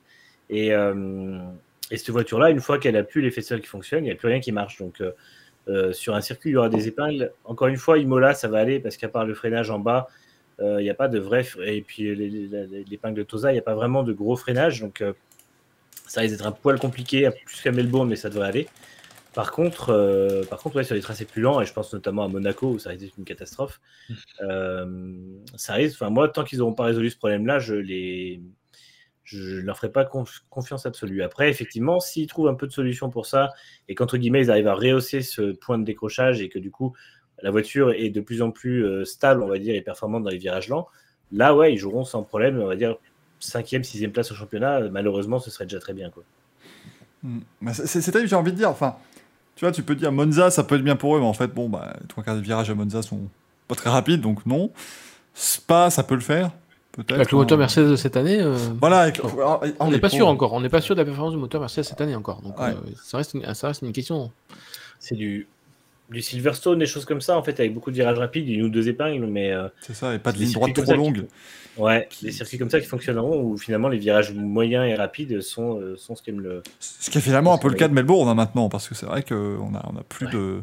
Ils ont viré les chicanes, il y a juste. euh, On a un virage assez lent, le 3, qui est, qui est relativement lent et encore pas tant que ça. Ouais, et puis le- l'avant-dernier, quoi. Donc, euh, Voilà, l'avant-dernier, c'est plus, c'est plus lent du circuit, donc voilà, mais sinon, tout le reste, ils peuvent quand même euh, créer de la, performance. On l'a vu ce week-end avec donc une cinquième et une sixième place. Un bon résultat pour Ricardo en Australie, ça lui fait du bien, évidemment, parce que c'était pas, euh, pas gagné. Il a, on l'a vu revivre. Hein. Taylor Ricardo, tout le week-end, c'était une, merveille absolue de le voir comme ça, vraiment dans son élément chez lui. Euh, ça fait plaisir. Bien aussi de voir que voilà, chez McLaren, on a géré euh, les, deux pilotes parce que voilà, Norris avait beaucoup de problèmes de, consommation d'essence en fin de Grand Prix. On a euh, laissé Ricardo derrière. Et c'est vrai que comme Esteban Ocon n'était pas très pressant, n'y avait pas forcément de problème à, à laisser les deux, euh, les deux McLaren dans cet ordre-là. Et en parlant justement d'Esteban Ocon, bon bah écoutez, on va parler. on va parler d'Alpine parce que écoute, ouais, Alpine finit Après- septième. après- moi, je suis- C'est bien. Après ma psychanalyse, c'est la tienne. Non, franchement, c'est bien. C'est bien une petite septième place pour, euh, pour Alpine, donc on rappelle septième place pour Esteban Ocon. Euh, et là, euh, 17ème pour Fernando Alonso, euh, qui, euh, qui termine dernier de ce- Bon, on fait les deux ensemble, non, quand même. Oui. Comment, Franck Alpine, on fait les deux ensemble pour moi. C'est Alpine, c'est le Grand Prix du Essi. Essi, Ouais. voilà, y a pas Ouais, souci en qualification pour, euh, pour Alonso parce que euh, la voiture, euh, elle, elle monte, elle y va crescendo quand même depuis le début de la, depuis le début de la cette voiture. hein. Elle fonctionne Elle- sur tous les circuits aussi. Voilà. Elle fonctionne très bien. Voilà. C'est- Alors évidemment, on. Ce qui est, ce qui est positif, c'est qu'on sent le moteur Renault est excellent parce que Oui. euh, meilleur temps absolu du deuxième secteur pour Fernando Alonso. On rappelle le deuxième secteur, c'est un virage pris à 180-200 et après c'est juste la ligne droite. hein. C'est, euh, tout, tout le bout à, à fond. Donc ça montrait au moins que le, le moteur était très bon. Euh, il mettait quand même des pilules à, à Charles Leclerc, notamment avec la, la Ferrari. C'était assez impressionnant. Maintenant, oui, le moteur est excellent, donc Alpine a réussi, mais c'était le troisième moteur pour Fernando Alonso sur ce troisième Grand Prix de la saison. Euh, donc autant vous dire que ça va être compliqué hein, de, de continuer dans ce sens-là. Euh, et des il, à euh, 2 euros. hein. voilà, il, il ruine sa qualif sur un problème d'une pièce à 2 euros. euh, tout hydraulique s'en va, le moteur se coupe et il tape le mur parce qu'évidemment, euh, c'est comme dans votre voiture chez vous, si vous coupez le moteur et que vous êtes en train de rouler, ben vous n'avez plus de frein, vous n'avez plus de assistée, vous n'avez plus, euh, plus rien dans la, dans la voiture, tout l'hydraulique se coupe et donc forcément, vous ne pouvez pas, euh, vous ne pouvez pas contrôler tout ça. Mais euh, déjà, soyons d'accord, évidemment, il n'aurait pas fait la pole position, soyons quand même sérieux. Je vous disais, il a mis entre guillemets une valise à Leclerc dans le secteur 2. Il se prenait des valises dans le troisième secteur chez, chez, Alpine, quelque chose de mignon. Il Pour aurait moi, été. il pouvait jouer la première ligne quand même s'il faisait un très bon troisième secteur. S'il arrivait à sortir quelque chose, mais moi Ouais. je le voyais plus vers Pérez, tu vois, dans, dans ce, Ouais, ce qui est 3, déjà, 4, ouais, au ce qui est déjà bien. hein, euh, Au et pire, avec, quatrième, ouais. voilà, avec pire, dé- quatrième vu l'écart avec les autres, ouais. avec les débords de Sainz, ça faisait quatrième, donc euh, euh, c'était euh, c'était bien. Donc je pense qu'il pouvait se retrouver dans, dans cette zone-là. Euh, maintenant, ça reste du Fernando Alonso, donc évidemment, on vous dit qu'il il nous, il nous dit qu'il pouvait jouer la pole et gagner le Grand Prix le lendemain. Mais évidemment, euh, c'était quand même très peu probable. Et Ah, puis- Ce qui n'était pas improbable, c'est qu'il ait une petite chance de podium le lendemain, par contre. Parce que s'il partait Ah oui. quatrième sur, un, su- sur un circuit avec euh, quasiment aucun dépassement, concrètement, euh, parce que c'est pas les Mercedes qui allaient vraiment le menacer en course. hein. donc euh, je pense que il y, y a une vraie opportunité qui s'est envolée. Ouais. C'est, comme l'a dit Franck, c'est le SI à deux ou trois virages près. Et en plus, préciser que s'il était parti dans le top 4 comme c'était euh, normalement prévu, il aurait eu une stratégie pneumatique normale. Donc il n'aurait pas été pénalisé en cas de voiture de sécurité. Il aurait eu un arrêt gratuit comme les autres. Il Et il aurait eu encore plus de chances euh, de protéger sa, sa- sa position. Euh, donc vraiment, les, les regrets. Les regrets pour ce week-end, par contre, euh, que d'encouragement pour la suite de la saison, ça c'est clair. Alors évidemment, combien il y aura de casse-moteur, ça c'est une autre question. Mais quand, mais quand cette voiture elle sera fiable, euh, je, je- je pense qu'ils vont, qu'ils vont, qu'ils vont, être très bons. hein. Je, je pense même que sur certaines courses, ils peuvent euh, éventuellement trois, troisième force, quoi. Parce que, Mm. parce que là, sur, sur un tour, c'était le cas. hein. Je pense qu'il je pense qu'il était Ah, devant les Mercedes Mercedes. sans problème. Ouais. Euh, donc ouais, facilement Mercedes. On, on rappelle évidemment, hein, je vais vous mettre à l'écran, mais il reste 97 courses à Alpine pour jouer le titre. Parce que nous avons démarré à 100 avant le début de saison. après, on va relativiser quand même les casques moteurs, ce qu'on appelle casse moteur chez Alpine. C'est euh, d'un côté, c'était une pompe à eau euh, le week-end d'avant, euh, donc qui est interne au moteur. Et ils ont tout, tout, de suite trouvé pourquoi la pièce était trop fragile. Donc c'est pas, voilà, on parle pas vraiment de, l'ensemble bloc, cylindre, piston, culasse, voilà, ce qui est vraiment le plus, le plus dur à corriger quand ça, quand ça commence à casser de ce côté-là. C'est-à-dire que voilà, c'est-à-dire que le moteur est trop, trop sollicité et qu'il y a une, il y a des fragilités. Là, là, c'est un joint, un joint d'huile, voilà, sur qui, qui, qui, qui n'était plus étanche ça, ça reste. Alors certes, le, résultat elle-même, c'est que ça finit pas, ou que ça finit mal, mais euh, on peut réutiliser les moteurs, c'est l'avantage. Quoi. Et le problème, voilà, le, problème n'est pas grave dans le sens euh, conceptuel. Euh, le, moteur est très bien conçu, je pense.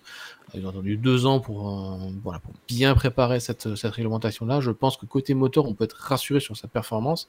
Effectivement, côté fiabilité, il y a encore des choses à voir sur les différentes pièces, un peu comme chez Red Bull en fait.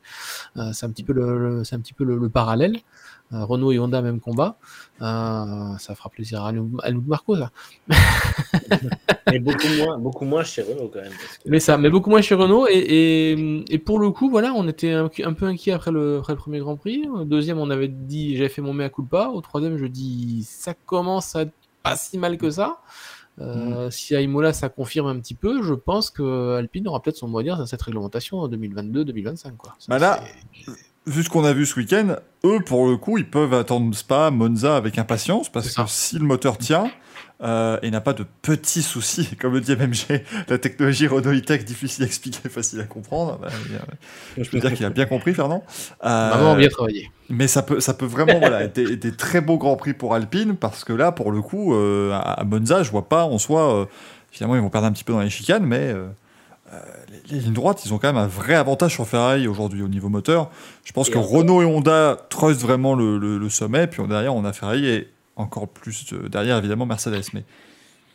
Ouais, et encore, finalement, euh, même les circuits lents, on a vu à Bahreïn que c'était. Euh, que ça, allait quoi c'était pas mm. c'était un petit peu moins bien mais c'était la première course aussi d'exploitation de la voiture il y avait quand même encore du, du déverminage à faire sur la longueur d'un Grand Prix on a vu qu'il y a beaucoup d'équipes qui ont eu des difficultés euh, ouais, je suis vraiment confiant pour ce, pour ce programme. Je pense que déjà cette année, ils peuvent clairement viser la quatrième place du championnat parce que pour l'instant, ils ont largement de l'avance sur As, qui des fois est meilleur, mais qui des fois est vraiment loin. Sur Alpha, qui continue à manquer de fiabilité et qui a une voiture qui est un poil moins bonne, je pense. Sur AlphaTauri, qui est vraiment loin. Et les autres équipes, j'en parle même pas. Donc en fait, il euh, n'y a pas vraiment. Enfin, pour moi, s'ils continuent à avoir une voiture qui est aussi équilibrée et aussi euh, polyvalente, ils auront facilement la capacité d'aller chercher la la quatrième place du championnat parce que aussi euh, les pannes qu'il y a aujourd'hui sont des pannes qu'on peut appeler des pannes accessoires, c'est-à-dire que comme tu dis, c'est des pièces à deux balles, vraiment littéralement, et euh, c'est des choses, ils se sont déjà réglés, des détails de fiabilité. Le bloc est fiable, ce qui n'est pas le cas chez Mercedes, parce que quand ça casse, alors souvent c'est sur la stone heureusement, mais quand ça casse, c'est euh, plutôt une casse, moteur, en tout cas qui a l'air de, de, vraiment dépendre de l'intégrité du moteur. chez Red Bull, malgré tout, les moteurs qui ont cassé, euh, bah, on voit que Tsunoda en est déjà aussi lui à son troisième moteur et puis euh, le, pool des autres pilotes est quand même déjà bien entamé en termes de pièces. Euh, alors voilà, après il y, a, le souci que Renault ne développe son moteur qu'avec une seule équipe. Ça, pour moi, c'est le plus gros problème qu'ils ont parce que parce que c'est assez difficile. Et l'avantage qu'ils ont par contre là-dessus, c'est que du coup, tout le travail qu'ils font, c'est pour développer ensemble leur voiture et leur moteur. Et c'est ce qui a été déjà mis en avant quand ils ont présenté la voiture, que justement ils ont attendu ce moteur parce que euh, ils attendaient la réglementation en fait pour le lancer avec une voiture qui était conçue autour de lui. Et on voit que ça fonctionne bien. Et c'est vrai que finalement, est-ce que c'est pas cette intégration là euh, qui est vraiment optimisée au maximum qui fait que la voiture est si bonne? Parce que je pense que le, placement du moteur dans la voiture euh, est parfaitement adapté pour que la voiture ait un très bon équilibre. Et je pense que là où, par exemple, Red Bull qui a amené un moteur l'an dernier qui était nouveau avec un peu d'avance et qui ensuite a conçu une voiture autour d'un moteur qui était fait au départ pour une autre voiture, euh, bah, il y a peut-être une intégration qui n'est pas aussi bonne, soit en termes de fiabilité, soit en termes de performance et d'équilibre. Donc, euh, moi, je suis vraiment, euh, ouais, je suis vraiment plutôt confiant pour Alpine et je trouve que bah, ça montre que, à force, on se fout toujours d'eux parce que c'est un plan à 100 courses, parce que c'est c'est des, des, itérations qui, qui, qui, semblent langue de bois, mais au final, ça bosse bien. Euh, et, les pilotes, en plus, sont au niveau. Alonso est toujours, euh, dès qu'il y a quelque chose à faire, il va, il va le faire. J'étais, j'étais rassuré parce que quand je l'ai vu dans les pneus, je dis putain, c'est rare, il fait quasiment pas d'erreur. Et en fait, on se rend compte que c'était pas une erreur part. Donc là-dessus, bah, c'est toujours Alonso. Et puis Ocon, euh, bah, il est super solide aussi. Il est un poil en, en retrait en termes de performance ce week-end, mais il est quand même hyper solide. Et c'est à la fin, c'est lui qui fait sixième en Arabie Saoudite et septième en, en Australie. Donc euh, c'est bien pour Alpine parce qu'ils sont, ils sont là et ils jouent. En fait, ils vont jouer les mêmes points à chaque fois. Je pense qu'ils joueront entre la cinquième et la huitième place tout le temps, euh, sauf s'il y a vraiment beaucoup d'abandon. Mais vu que ce sera jamais la même équipe qui sera pile devant eux ou pile derrière eux, bah, ça va jouer pour eux facilement. Quoi. je rebondis juste euh, rapidement sur ce que dit Manu par rapport au fait effectivement que c'est pour moi c'est la quatrième force du plateau dans le sens aussi qu'elle est, euh, elle fait pas le yo-yo comme les autres équipes du peloton, c'est-à-dire qu'elle est vraiment constante à, cette, à ce niveau-là. Donc pour eux, le, alors, tu parlais de développement moteur, on, normalement c'est gelé, à, part, la partie hybride euh, jusqu'au 1er septembre, mais normalement ça devrait pas trop bouger, donc c'est une bonne nouvelle pour Renault parce que du coup on va geler sur un moteur plutôt performant. Euh, mais voilà, effectivement, là l'enjeu maintenant pour Alpine, ça va être de nous prouver qu'ils ont le, les ressources et les capacités techniques à faire évoluer cette monoplace pour aller euh, chercher les dixièmes qui manquent, pour aller voilà, remonter vers le top 3, puis le top 2, puis le top 1. Donc, ce sera pas cette année, ça c'est sûr, mais top 3, pourquoi pas? Moi je dis entre entre, les problèmes de Mercedes et de Red Bull, euh, si Alpine continue comme ça à monter au crescendo, euh, je pense qu'il y a peut-être une des deux équipes qui pourrait commencer à sentir le vent euh, français tout, souffler dans le dos. Ça. Et Philippe Pastor dit le moteur Alpine, troisième moteur du bateau. Ah non, pour moi, c'est le premier. Pour moi, Alpine le deuxième, je dirais. Le Ferrari est peut-être meilleur. Ouais, je pense que le Ferrari reste quand même. Je dirais que le Ferrari est très bon, mais je me dis ça se joue entre ces deux-là.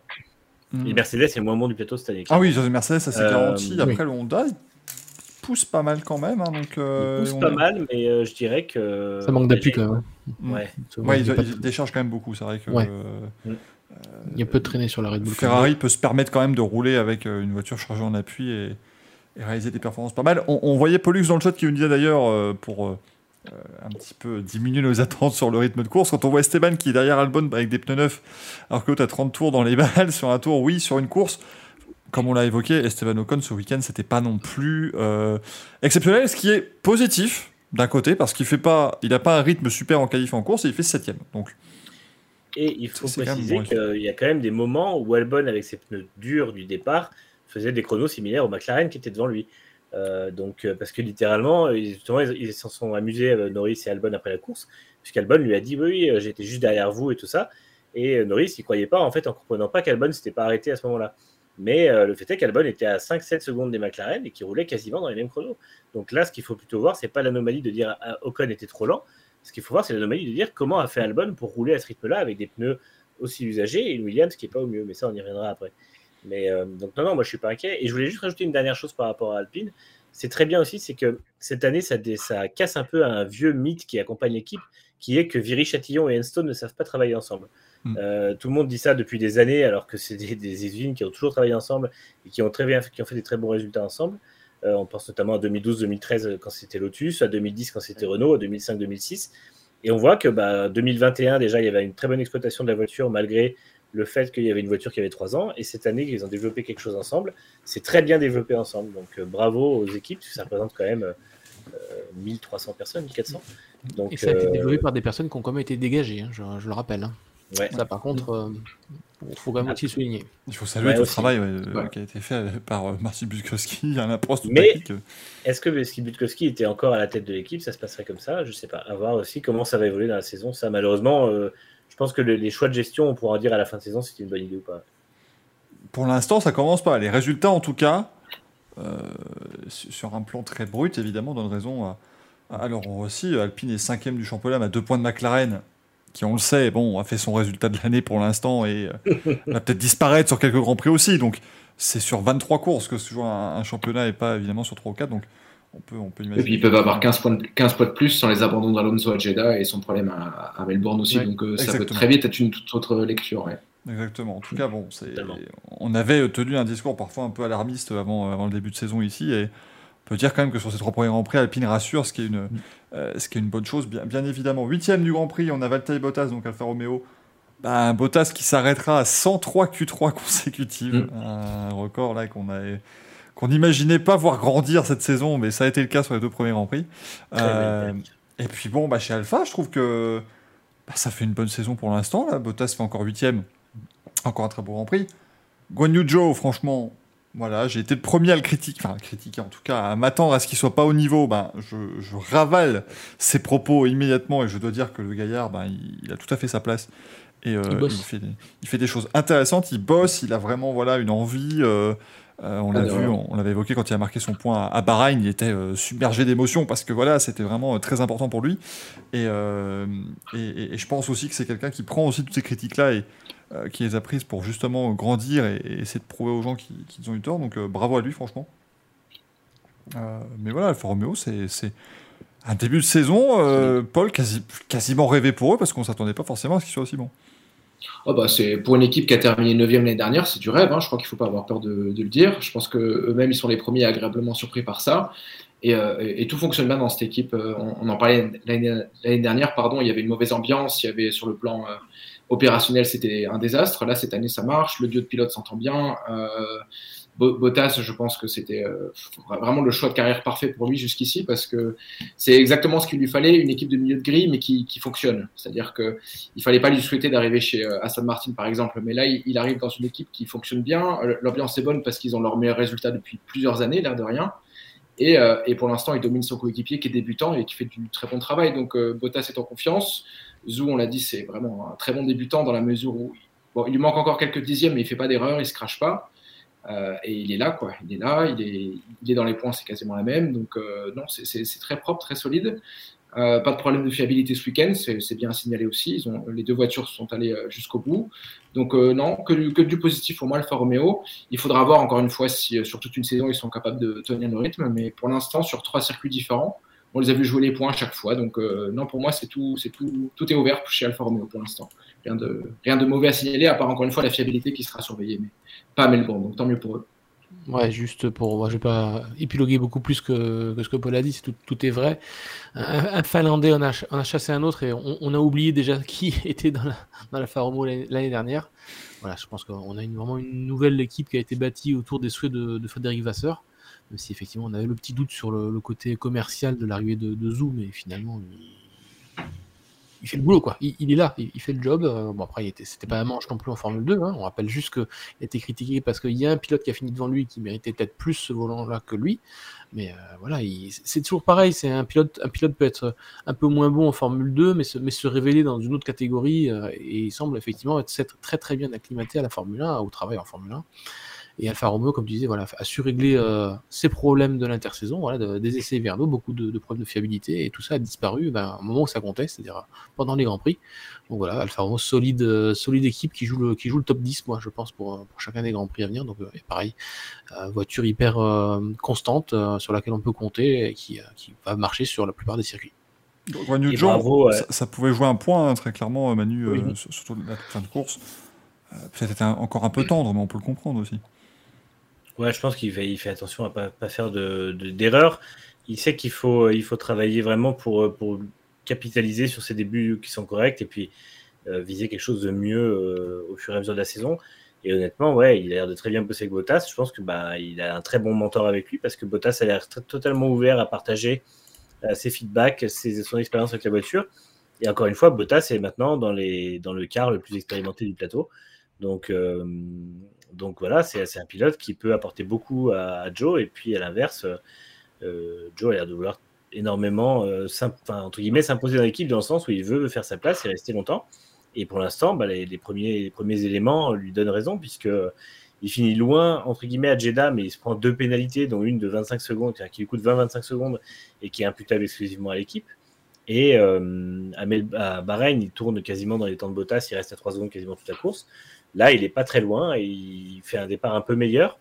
Donc, euh, donc voilà, il comme on disait, il se prend un peu plus des, des, roustes en qualif, mais euh, face à Bottas, c'est pas, euh, c'est pas, c'est pas une honte puisque Bottas en est, a fait 103 apparitions en Q3 consécutives. Donc tout le monde dit oui, mais il avait une Mercedes. Oui, mais Rosberg et Hamilton n'ont jamais fait 103 apparitions en Q3 consécutives. Et Bottas battait plus souvent Hamilton en, en qualif que Rosberg le faisait. Donc, ouais, exactement.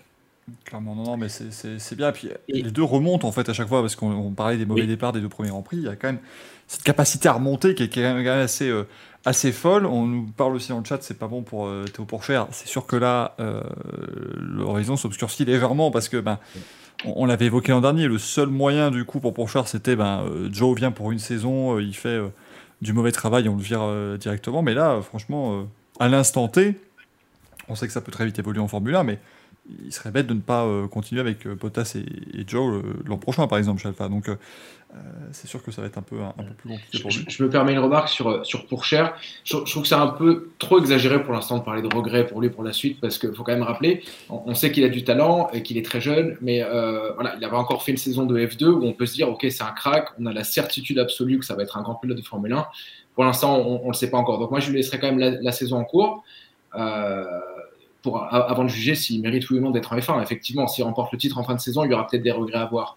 Euh, en attendant, laissons-lui quand même une année de plus. Il a 18 ans, il me semble. Donc euh, voilà, pour moi, il n'y a pas encore de regrets à avoir. Soyons encore un petit peu patient avec lui. Mais c'est certain que si Joe continue comme ça, il n'y aura, y aura pas personne de le remplacer. Mais euh, laissons-lui le temps à, à Bourcher quand même. Je pense que tu as totalement raison. Tu vois, j'allais revenir un peu là-dessus. C'est que pour Cher, pour l'instant, n'a pas prouvé assez de choses pour qu'on puisse dire euh, ok, c'est bon, quoi. Il a fait sixième du championnat, je crois, l'an dernier. C'est pas, euh, c'est pas exceptionnel. Donc, euh, enfin, c'est très bien. Il a fait des belles courses. Il fait un bon début de saison, mais il faut encore confirmer. Et finalement, ça, ça c'est pas une garantie d'être parfait en F1. Donc, et on voit, comme tu disais, Michael, que Joe, en plus, comme Bottas, parvient à doubler et, et parvient à profiter du fait que la voiture est a priori très bonne dans le trafic. Mm. Euh, je pense que, et là-dessus, je voulais justement faire une parenthèse pour saluer les équipes de Yann Monchot, le, directeur technique, parce qu'ils ont fait une voiture qui est en dessous du poids, qui ne marsouine pas et qui n'a pas besoin d'artifice pour fonctionner.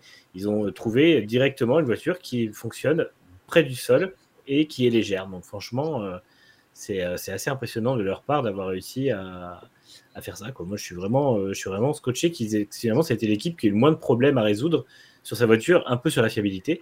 Mais en matière de performance, ils ont tout de suite été au potentiel max de la voiture et là, ils continuent à, la développer. Quoi. Donc, euh, c'est, ça montre aussi que, que InWheel et ses gros moyens, euh, puisqu'on sait que c'est quand même une grosse soufflerie et des, calculateurs qui sont énormes depuis l'époque BMW, ils ont toujours été en avance un peu sur ce niveau-là. On voit que c'est une infrastructure qui aujourd'hui est encore pas du, pas du tout désuète et euh, fonctionne très bien. Ouais, très très bon travail effectivement hein, pour, pour toutes ces équipes Alfa Romeo. 9 place donc Pierre Gasly, on va parler d'Alfa Tauri. Euh, il fait 9ème, Tsunoda fait 15 euh, sur ce week-end-là. Moi, je vais vous laisser la main sur AlphaTauri parce que personnellement, je je les ai pas trop vus. week-end très très moyen encore, hein, je pense.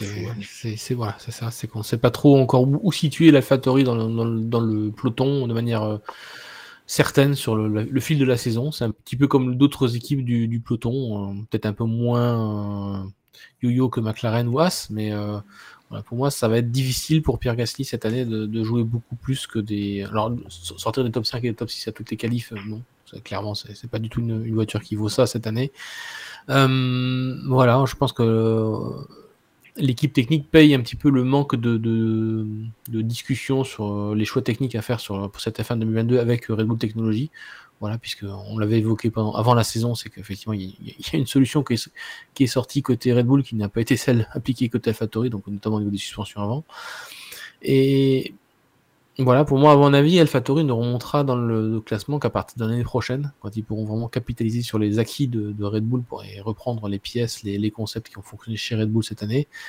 Donc voilà, ils ont sorti la, la monoplace qui pouvait sortir dans le contexte réglementaire, voilà, puisque tout le monde devait repartir de zéro cette année, donc ils ne pouvaient pas du tout racheter de pièces ou de concepts ou autre chose à, Red Bull. Donc euh, bon voilà, je crois qu'on peut s'attendre à une saison assez moyenne de la part d'AlphaTauri sur l'ensemble des trois courses qu'on a vues. Euh, maintenant, c'est à Pierre Gasly de continuer à faire le job euh, du mieux qu'il peut, de se signaler euh, autant qu'il le peut, c'est en, écrasant, j'ai envie de dire, en écrasant Yuki Tsunoda. Si pas, je souhaite pas du mal aux Japonais, mais c'est un petit peu le seul, la seule carte qui va lui rester s'il veut pouvoir avoir une, chance d'intégrer de nouveau la Red Bull en 2023. Sauf que Sergio Perez cette année, il semble faire le job aussi, donc ça va être compliqué pour lui. Mais en fait, euh, ouais, tout à l'heure, on parlait un peu de l'Alpine, on disait finalement, elle est bien sur tous les, circuits. Et je trouve que la Factory, elle est pas bien sur tous les circuits. En fait, il n'y a pas de moment où, bof, ouais. voiture semble. Ouais, c'est ça, c'est pas la catastrophe qu'est la Aston Martin, mais euh, c'est pas une bonne monoplace en fait. Ça fonctionne pas. Il n'y a pas un moment où on voit un tour et on se dit putain, là, le tour, il est vraiment très bon parce que la voiture est au niveau. Euh, ça joue le top 10 vaguement, un petit peu en qualif ou voilà, cinquième ligne, un petit peu en course, un ou deux points, mais ou quatre points maximum. Mais c'est vrai que euh, hors, euh, hors course carnage où euh, ils auraient un gros coup de chance, je les vois pas. je les vois pas faire beaucoup mieux que 7 8 quoi. Donc, euh, et encore, 7 8 ce sera Gasly. Ce sera pas Tsunoda qui marque énormément le pas. Hein. Faut pas oublier, il prend des grosses, grosses rousses aussi en qualif. Euh, en course, il est nulle part. Il fait pas vraiment de grosses erreurs, mais il en fait un petit peu. Et donc, c'est euh, c'est assez compliqué, effectivement, de d'imaginer mieux qu'une 8e, 7e, 8e place au championnat pour eux. Bah, concrètement, je suis même pas sûr qu'ils auraient des points sans les abandons sur les trois courses, en fait. Euh, aussi simple que ça. Euh, bon, à Jeddah, Gasly était un peu malchanceux de mémoire avec la voiture de sécurité, mais c'est vrai que c'est quand même euh, très moyen. Et t'évoquais Tsunoda, je voulais en parler aussi, effectivement. C'est plus propre que l'année dernière, quand même. C'est beaucoup moins d'erreurs. Il n'y a pas eu d'erreurs flagrantes depuis le début de saison. Par contre, c'est vrai qu'en rythme, euh, en fait, c'est 2021 encore chez, chez AlphaTauri, quoi. Et euh, je, je, suis inquiet un petit peu pour l'équipe parce que du coup, j'ai l'impression qu'elle a les retours techniques que d'un seul pilote qui performe vraiment. Parce que Tsunoda, j'ai quand même l'impression qu'il est encore pas perdu, mais pas encore complètement dans son élément. J'ai l'impression que c'est euh, voilà, qu'il a, eu la première année d'apprentissage, mais il a eu tellement entre guillemets de, lacunes à, régler l'année dernière que là, il va encore faire sa première vraie saison en Formule 1 pour moi. Tellement l'année dernière, c'était compliqué euh, et, voilà, deuxième chose, ouais, je, suis, un petit peu inquiet pour, euh, pour Gasly parce que c'est vrai que lui, il va continuer à briller. Je pense qu'il va continuer à être aussi performant. Euh, le problème, on le sait en Formule 1, la mémoire est très courte.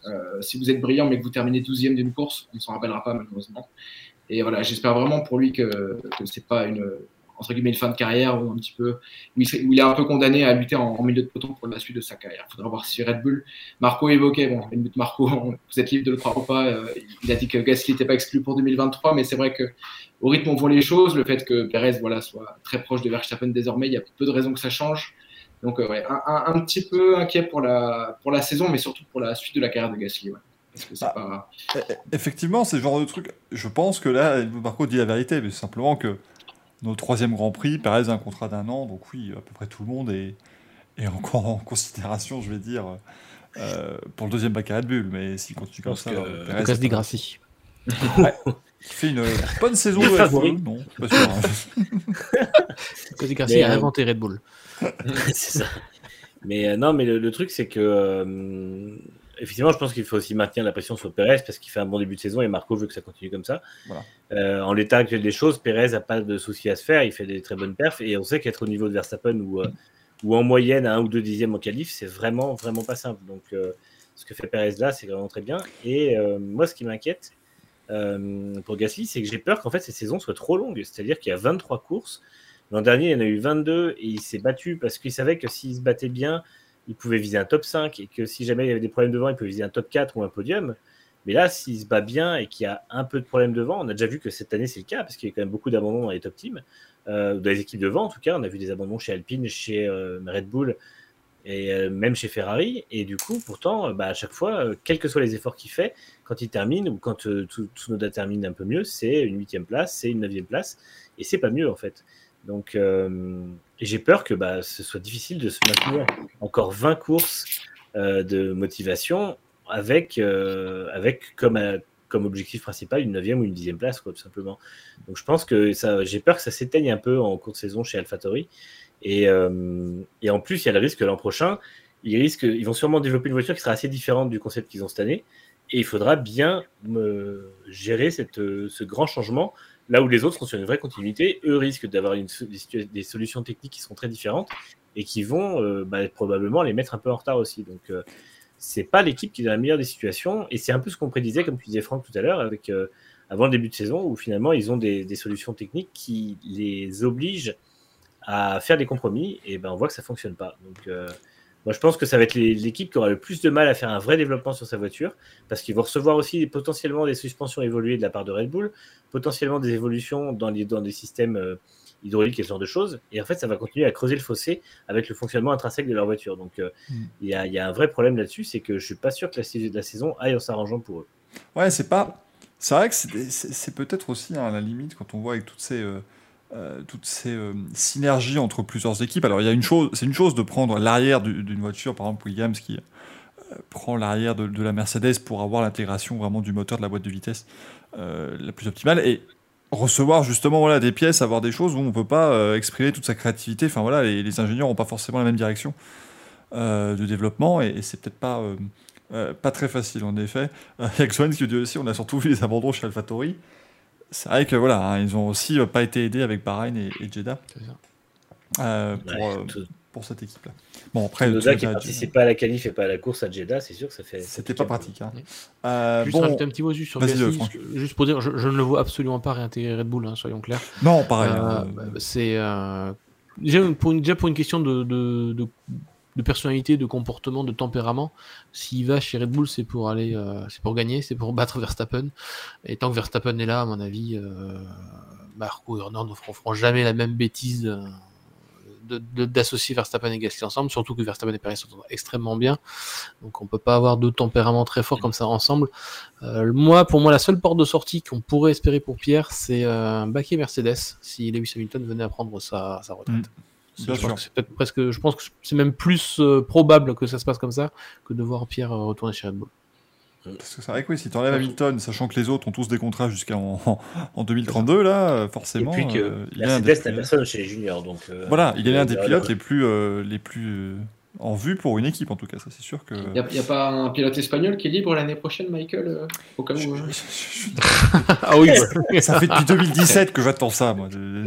oui, il a dit qu'il voulait continuer deux ou trois ans chez Alpine ou ailleurs. Hein, donc, Oui, c'est ça que je voulais, j'ai oublié de le dire tout à l'heure sur Alpine. C'est la première fois qu'il a sous-entendu que s'il voulait rester, ce serait pas forcément chez Alpine. Euh, je, me suis, je me suis demandé si c'était pas une petite révélation interne, genre euh, Piastri, on a bien envie de le titulariser l'année prochaine quand même, donc. Euh, donc, euh, donc voilà. Ah, c'est pas simple hein, pour Alonso là. la situation. Ah, pour Alpine, c'est pas simple non plus parce que si jamais Alonso, il a l'air très performant ce début de saison, ça c'est juste pas encore concrétisé par un, par un gros résultat, mais ça va venir, il n'y a aucun doute. ils vont avoir un problème de riche entre guillemets parce que j'ai quand même l'impression qu'Alonso va être légèrement au-dessus d'Ocon cette année encore. Euh, du coup, la question pour Alpine, ça va être est-ce qu'on se débarrasse vraiment d'Alonso qui est encore en bonne forme pour mettre Piastri, sachant qu'Ocon a un contrat jusqu'en 2024 euh, voilà, est-ce que alors la meilleure solution pour eux et pour euh, et pour Alonso finalement, ce serait qu'ils arrivent à placer euh, Piastri ailleurs, mais ils ont ils ont ils ont pas d'écurie cliente, il faut le rappeler. Ouais. Donc ça va être. Ouais, mais 2024 seulement, c'est. Et Andretti, voilà, ce serait 2024. je pense que Piastri, le faire attendre deux ans, je pense que ça va, ça va être compliqué. Donc, je j'y crois pas. Mais, je, je, pense que oui. Latifi peut sauter, je Voilà, non mais Paul, moi je, je t'avoue que si, si, Alonso va chez Mercedes enfin pour piloter la troisième voiture du plateau, bon j'en ai marre, hein, à un moment donné, un peu plus. Mais non, mais d'ici là, ce sera la septième voiture du plateau. Oui, ça, oui. Bah, oui il va revenir pour le projet, il sera quatorzième en, à chaque qualif, et voilà, mais... Euh... Ce plane. Mais euh, le truc, c'est que... Et il dira, j'ai jamais eu autant de marsulage de ma carrière. Voilà, le plus grand marsulage de ma vie. Et parce que Piastri, Marc Weber, qui est son manager, a été très clair, c'est non, on ne, on ne restera pas en troisième pilote l'an prochain. C'est soit Alpine donne son lui donne sa chance, soit dès la rentrée de septembre, il commence à, taper à la porte d'autres équipes. Il faut pas se leurrer, un profil comme Piastri, il va forcément attirer une autre équipe. Donc je pense qu'Alpine ne fera pas l'erreur de ne pas le garder, parce que derrière, si lui part et qu'Alonso part à la retraite dans deux ans ou un an, euh, bah, ils auront plus grand monde.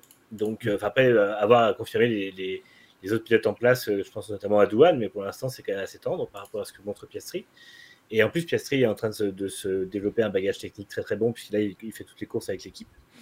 Et, euh, et, je pense qu'Alonso, euh, j'adore Alonso, il est toujours au meilleur niveau de sa carrière, il est toujours là quand il faut, mais on ne peut pas capitaliser sur lui. C'est un pilote qui a 40 ans, il partira mm. probablement du jour au lendemain, et il est sur le, crépuscule de sa carrière. Là où Piastri est sur l'aube de sa carrière. Et s'ils ont vraiment un plan. Gaffe à ce que tu dis sur les quarantenaires, toi. Hein. bah, quarantenaire dans la vie, ça va, mais quarantenaire pilote de F1, ça commence à faire un peu mal.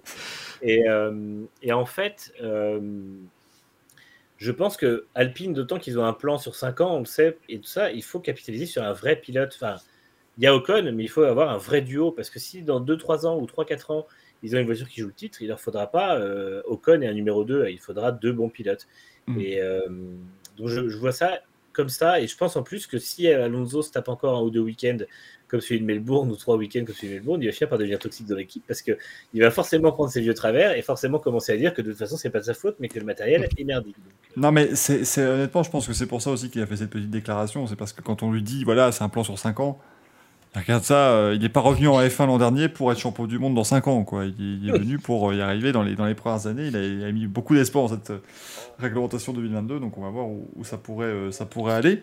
mais on vu, l'âge des pilotes des années 50, il peut même pas jouer le record du champion le plus vieux, donc euh, c'est ah pas intéressant quoi. Attends, restons, restons calmes, on ne sait jamais avec lui. Hein, tout, euh, Master qui nous dit si Hamilton s'en va, c'est Ocon qui récupère le baquet. Et ouais, mais Ocon il est en contrat Alpine, je crois, de 2024. Ça, faut pas Il, l'oublier. il est plus en contrat Mercedes, Il est, il est plus, euh, il est encore suivi par Mercedes, mais il a plus de Non. contrat jeune pilote, quoi. Par Wolf. Ah, il par Toto Wolff, ouais, par Toto Wolff lui-même, ouais. Il a plus de lien avec Mercedes et c'est bien le problème, c'est que Ocon aujourd'hui c'est pas du tout une c'est pas du tout une, une garantie pour Mercedes, c'est pas du tout une option. En fait, Alpine ne veut pas le lâcher. Il a de toute façon son contrat jusqu'à fin 2024 et euh, surtout il n'y a plus de lien en fait. Donc euh, clairement, euh, Mercedes devra chercher chez un pilote qui, est- qui a plus de contrat du tout. Parce que encore une fois, leur meilleur, euh, enfin leur, jeune le plus proche de la F1, c'est euh, Frédéric Vesti. Franchement, c'est loin de la F1. Après, on peut imaginer aussi un duo Alonso-Piastri si euh, Ocon peut être relibéré pour Mercedes. hein. C'est pas, c'est pas impossible non plus parce que j'ai j'ai du mal à voir Toto Wolff accepter un- une personnalité comme Fernando Alonso chez Mercedes. C'est pas du tout le style de la maison.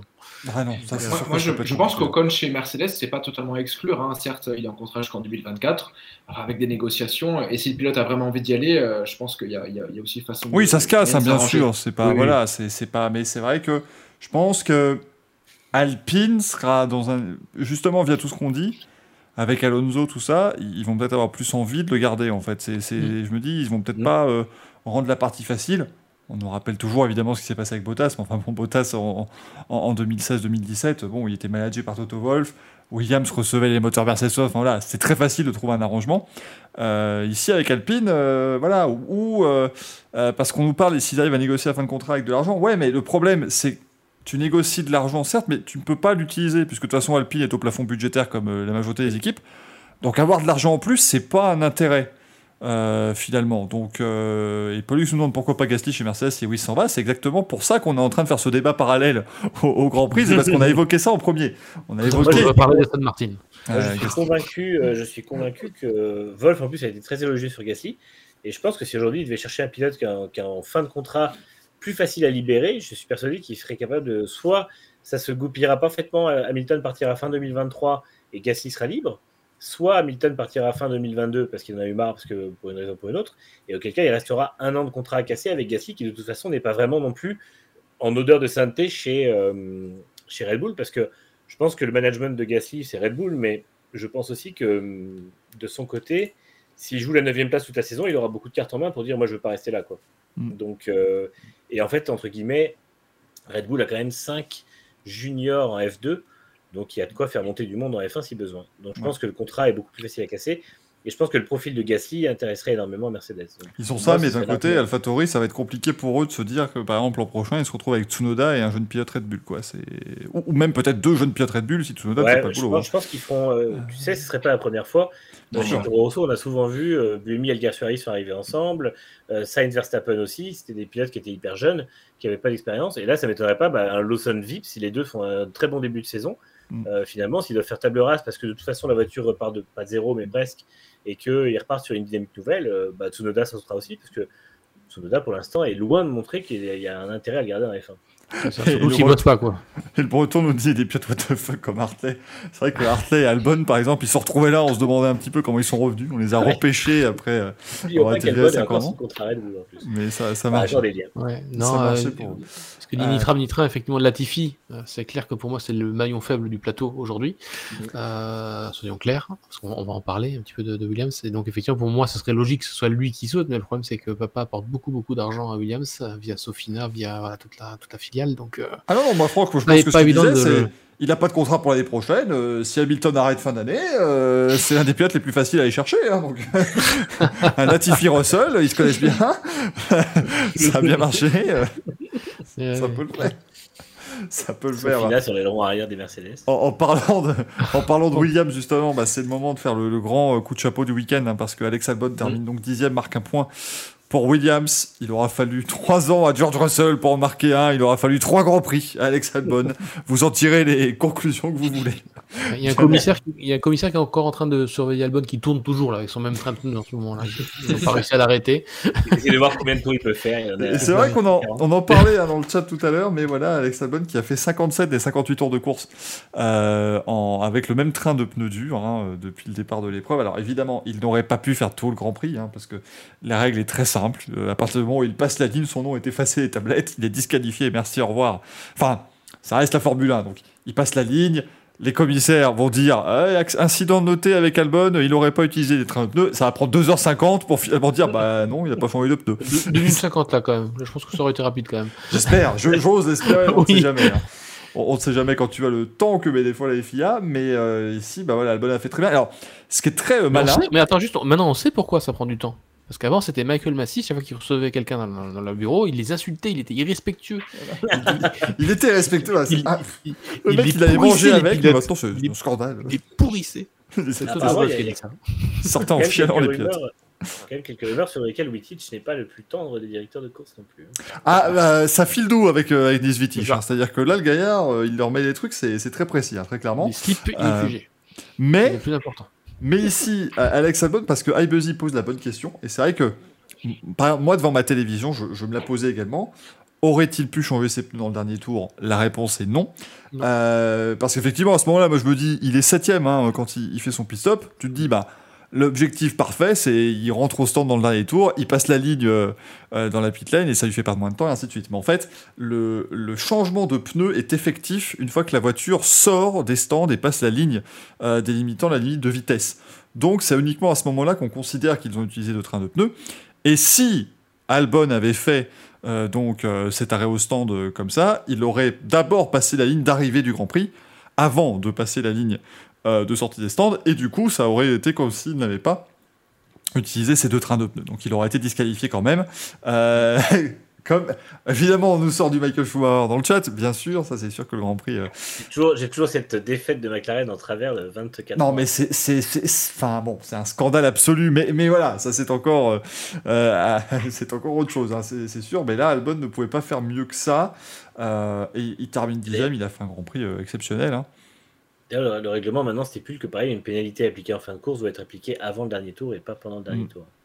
Ce qui est normal, hein, parce que effectivement, sinon c'est la porte ouverte à pas mal de, de, choses. Euh, parce que là. Euh, alors, moi j'ai quand même eu peur hein, pour Albon, parce que euh, il y avait Leclerc qui était pas loin, il pouvait se retrouver à un tour et tout.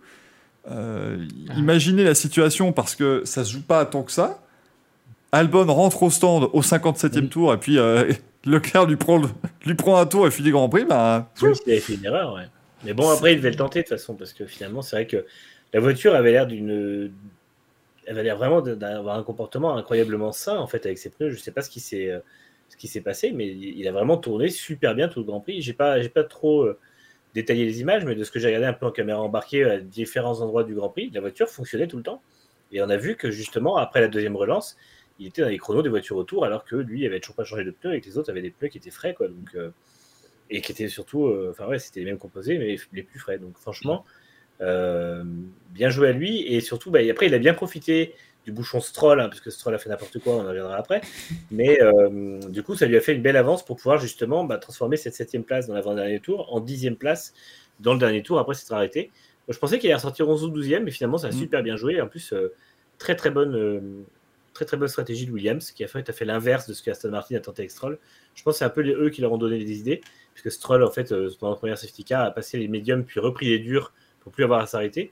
Et en fait, bah, Williams a décidé de faire totalement l'inverse, de capitaliser sur ce qui se passait derrière et puis d'aller euh, chercher cet arrêt tardif. Et franchement, Albon a été euh, a fait probablement, enfin, une de ses meilleures courses en carrière, tout simplement, parce que vraiment, il a mis aucune route de travers. Quoi. Il a vraiment fait des, chronos super bons tout le long il n'a pas, pas eu de grosses pertes de performance. Et, euh, il a parfaitement appliqué ce qu'on lui a dit de faire. Donc, c'est un point très très mérité. Et ce qui est beau, Manu, c'est qu'il fait son meilleur tour en course au 54e passage? Ouais. C'est voilà, il y a encore de la vie dans ses pneus. C'est vraiment. Euh, je sais pas, est-ce qu'il est, allé dans un garagiste à Melbourne, il a acheté des pneus 18 pouces d'une Mercedes quelconque qu'il a monté sur la voiture, je sais pas, mais c'est vrai que c'était assez impressionnant. Pas, il semblait slick quand même, hein, donc j'avoue que c'était un ah, ça, hein.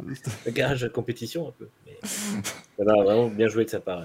il a peut-être bénéficié un peu aussi des, deux voitures de sécurité, ce qui n'enlève absolument rien à, son exploit, mais effectivement, il a pu euh, voilà, peut-être récupérer un petit peu de pneus, notamment à la mi-course avec la deuxième voiture de sécurité, ça lui a peut-être permis de voilà, de, le remettre bien à température tout en l'économisant un petit peu plus. Donc euh, voilà, mais c'est vrai que ça enlève rien à sa performance, surtout euh, avec cette monoplace. Euh, Et encore une fois, l'écart avec Latifi, est vraiment énorme. C'est vrai qu'on s'attendait en début de saison à ce qu'il soit le, pilote leader chez Williams. Il avait quand même montré un petit peu plus que Latifi dans sa carrière jusque-là.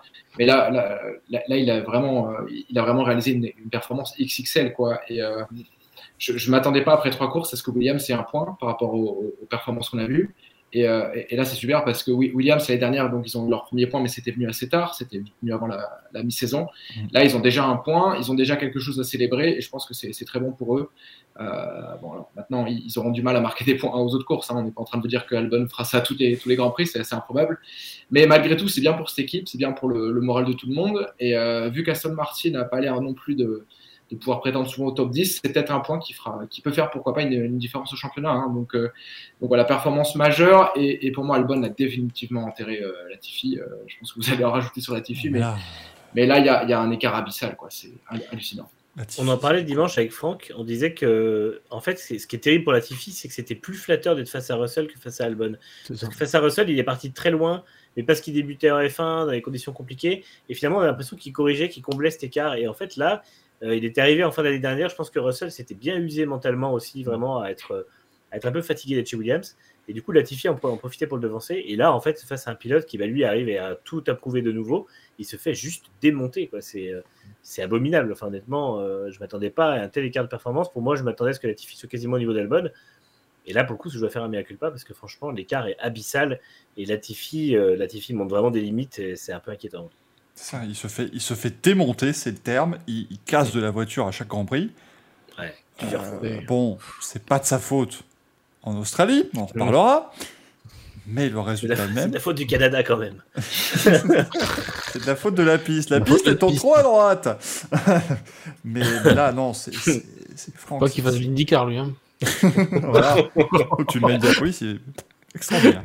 Je tombe. Euh, Je tombe. Il dirait, la, il dirait la voiture, elle va à droite. Bah oui.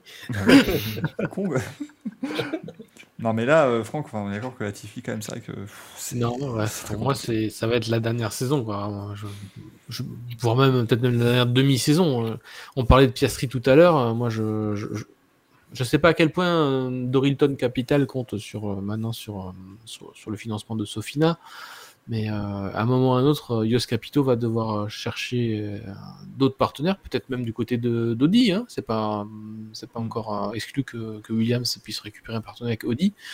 Euh, donc ça c'est plutôt à très long terme, mais ça veut donc dire du coup que le futur de l'équipe serait assuré au moins jusqu'en 2026. Donc ça veut dire on commence à mettre des bases plus solides en termes de pilote, en termes de financement. Et au bout d'un moment, je, suis désolé, euh, Latifi mérite, ne mérite plus sa place en Formule 1. Et pourtant, Dieu sait que l'année dernière, c'est pas lui sur lequel on aurait tapé en premier, c'est plutôt sur euh, Nikita Mazepin, qui lui a du coup à sauter euh, avec des circonstances qu'on qu connaît. Donc maintenant, ça, c'est le maillon faible maintenant du plateau de la F1, c'est clairement Nicolas Latifi, c'est vraiment le, seul gros maillon faible. Bon, avec encore un point d'interrogation sur Yuki Tsunoda pour moi, parce que soit il se met vraiment au boulot, ce, garçon, et, ça va payer, soit effectivement, bah, vu que Honda n'est plus là, il y a ils n'ont pas non plus aussi intérêt à, à, le pousser plus que ça euh, chez Alphatori. Donc ouais, pour moi, c'est les deux pilotes qui doivent craindre euh, assez rapidement pour leur place en Formule 1. Et je verrais bien, tout à fait, euh, peut-être aussi une alliance peut-être avec euh, pour Piast avec Piastri, pourquoi pas, pourquoi pas Piastri à la place de, de, de Latifi, voilà, euh, un, un, prêt comme comme Mercedes a prêté ses pilotes, Alpine pourrait prêter, autoriser voilà Piastri à aller faire ses débuts en F1 chez Williams et le récupérer au bout d'un moment quand quand bah, quand Fernando Alonso prend sa retraite, tout simplement, ça permettrait de le former de manière intéressante. Et ça remplacerait peut-être les, les, financements de Sofina, voilà, de, de Lavazza, de, de, ses sponsors euh, apportés par le groupe donc de, de, de Papa Latifi. Voilà, parce qu'Albon. Voilà, il, n'a plus rien à faire. Enfin, bon, Albon peut montrer très clairement cette année qu'il peut porter le projet ensuite pour les années à venir. Mm. Donc un, un Albon Castri, ça serait pas. Euh pas idiot hein, forcément pour cette, pour cette équipe. Euh, avant, avant, on va terminer avec nos chouchous, hein, rassurez-vous, avec nos, nos, chouchous du week-end. Mais un, un, mot rapide sur As, bon, effectivement, on les a déjà un peu évoqués tout à l'heure. Euh, Mick Schumacher termine 13e, Kevin Magnussen 14e. Voilà, c'est un week-end sans pour eux, mais euh, d'un côté, j'ai envie de dire, euh, on est en train de parler d'un week-end sans, il y a quand même trois voitures derrière eux, quoi. Donc finalement, euh, l'an dernier, un bon week-end, c'était quand ils en mettaient une. Donc c'est un peu comme Alpha en fait, ils font des mauvais week-ends par rapport aux standards des deux premières courses mais euh, c'est pas catastrophique pour eux et apparemment ils savent déjà quel était le problème donc euh... oui ils sont clairement tombés sous les réglages dès le vendredi voilà. c'est ce qu'a dit Mick c'est clairement Mauvaise, mauvaise, mauvais choix, mauvaise orientation. Donc il n'y a pas de pas d'inquiétude et je pense qu'ils vont ça va être comme ça toute la saison. Il y aura deux bonnes courses, une mauvaise, trois bonnes courses, une mauvaise et puis voilà. Et c'est pas grave même si même s'ils finissent huitième du championnat mais qu'ils marquent quand même 30-40 points et ben ce sera une saison réussie, hein, de toute façon. Ce sera bien mieux qu'avant. Et, préciser que Magnussen, comme à Jeddah, est pénalisé par la voiture de sécurité aussi parce qu'il était parti en pneu dur et qu'à mon avis, il aurait sans problème euh, remonté dans le top 10. Hein. donc, euh, mm. donc euh, c'est un petit accident, mais encore une fois, pour, pour, eux, c'est quand même un super week-end par rapport aux saisons précédentes. Donc, ils sont de retour dans les points très vite et je pense qu'il y a, voilà, c'est juste un petit accident. Et c'est bien pour Schumacher de voir qu'il était aussi un petit peu plus proche de Magnussen. Désolé, je te vole encore les mots. Non, non, mais, non, non mais c'était vrai, il, le bat même en qualif. Hein, donc, ouais. Ça montre qu'il fallait pas l'enterrer après deux courses. C'est ça. Bon, messieurs, à 2h13, je pense que ça y est, les enfants sont couchés. On, fait quoi On se défoule et on, on se défoule et on arrête l'émission, c'est ça? Non, non mais c'est trop de carbone. Là, c'était euh, c'était extraordinaire. On peut quand même saluer Aston Martin parce qu'ils ont mené le Grand Prix à à, plusieurs reprises. Voilà, on avait quand même une Aston Martin en tête du mm. peloton, c'est pas, c'est pas rien. Trop lente. Euh, trop lente, trop lente. Elle était vraiment finalement. Moi, je vois tout le monde, ils disent, oh, l'Aston Martin est trop lente. Au début, je vois ça, je me dis, bah oui, effectivement, elle est Non, on parlait de la safety car, on parlait pas du, on parlait pas de la voiture de Formule 1, mais donc, euh, bah, hey, Lance Stroll termine 12ème, hein, donc euh, il termine qu'à 3, qu'à 9 secondes des points. Hein, c'était. Alors j'aimerais bien commencer par Lance Stroll justement. Ah bah vas-y, fais-toi plaisir. De toute façon, Sébastien Vettel, je pense son avocat euh, dans, dans, dans, cette émission et j'ai entendu son avocat sur Twitter et j'ai entendu son avocat même en début de saison. Et en fait là, je ne veux plus être son avocat. je, veux, le juger parce que franchement. Je retourne euh... dans la veste. non non, c'est pas ça, mais c'est que en fait tu parlais tout à l'heure des pilotes qui ont des, des problèmes à qui n'ont pas grand chose à faire en F1. C'est vrai que là-dessus, on ne peut pas nier que le, plateau de la F1 est plus fort qu'il n'a jamais été et que ça met vraiment en difficulté les pilotes qui sont, euh, qui sont un peu en retrait. Et effectivement, bah, on voit que quand il n'y a plus un Mazepin, c'est Latifi qui fait mal et le jour où Latifi sera parti, ben c'est pour moi, c'est Stroll qui prendra cette place parce que euh, ce qui m'inquiète avec Stroll, c'est que j'ai l'impression qu'il régresse en fait. J'ai l'impression qu'il était, il était loin en 2017, il a atteint son pic en 2020. Et depuis 2020, il fait que de faire pire. Et, euh, là, son week-end à, Melbourne, il n'y a rien à garder en fait. Il n'y a, y a, y a, rien à garder. Il y a plusieurs accidents. Euh, il détruit la Williams de Latifi au passage. Il se justifie n'importe comment. Euh, en course, il zigzag, il pousse Bottas dehors. Enfin, il n'y a rien qui va quoi. Et en fait, il a l'image de cette équipe parce qu'il n'y a rien qui va dans l'équipe non plus de toute façon. La voiture fonctionne pas, les pilotes ne veulent plus y être. Euh, Laurent Stroll fait apparemment une espèce de dictature en interne qui démoralise tout le monde. Euh, et en fait, eh ben, ils sont déjà à la troisième course à se raccrocher à ce que donnera la, future évolution à venir de la MR22. Mais si elle ne fonctionne pas, ils vont vivre une saison cauchemardesque euh, qui fera passer les précédentes saisons de Haas pour des choses assez correctes, je pense et il se comporte mal en piste, mais même hors piste, je trouve qu'il dégage une attitude absolument déplorable. Ah, bah, Aucune motivation, euh, absolument aucun mot positif à l'égard de l'équipe. Je veux dire, être un leader d'équipe, euh, alors c'est normal en tant que pilote d'être frustré parce que vous n'avez pas une monoplace qui vous permet d'exprimer votre talent, mais c'est là qu'on voit la différence entre les grands et les moyens pilotes, pour moi, pardon, mais c'est pas parce que la voiture marche pas qu'il faut, qu'il faut avoir d'enterrement à l'issue de chaque séance. C'est justement le moment où il doit, il doit montrer quelque chose, où il doit motiver son équipe.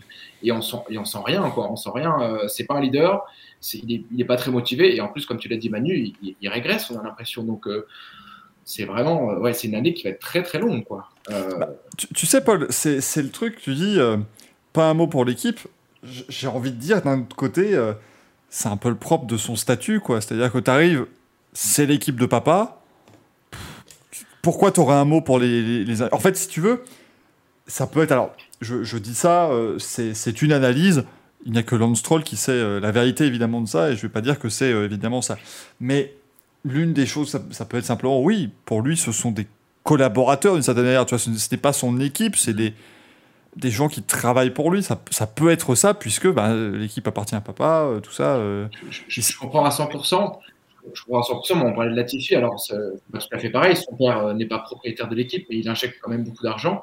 Euh, Latifi, par exemple, même quand ça va pas, il dégage pas du tout cette impression de voilà d'être d'en avoir rien à faire d'être là en fait. Euh, ça va être le premier à s'excuser, à admettre qu'il a fait une erreur et à toujours avoir le sourire. Il, dégage cette impression en fait d'être positif. Latifi scroll, je ne vois rien. Je pense que c'est la différence de, la différence aussi simplement d'état d'esprit des deux, hein, ça aussi. La, ah j'ai l'impression qu'il a envie de faire quelque chose de bien en fait. Stroll, on a l'impression qu'il s'en fout complètement. Hein. C'est ça. Stroll, ça reste pour moi un mystère quand même, parce que ce garçon est capable de sortir la meilleure performance possible, des trucs assez, assez incroyables, comme effectivement avoir une attitude euh, absolument déplorable, autant en piste que hors piste.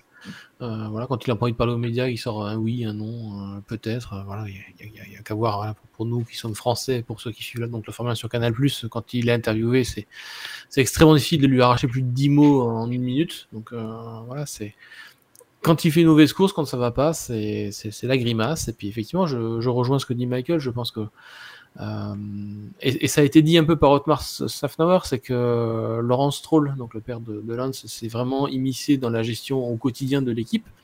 Et c'est pas lui le spécialiste de la F1. Il faut laisser aux spécialistes de la F1 gérer une équipe. Et, et Laurent est en train de couler sa propre équipe en voulant euh, la gérer, donner son point de vue sur tout. C'est lui qui a fait le mauvais choix de vouloir absolument copier euh, la Mercedes.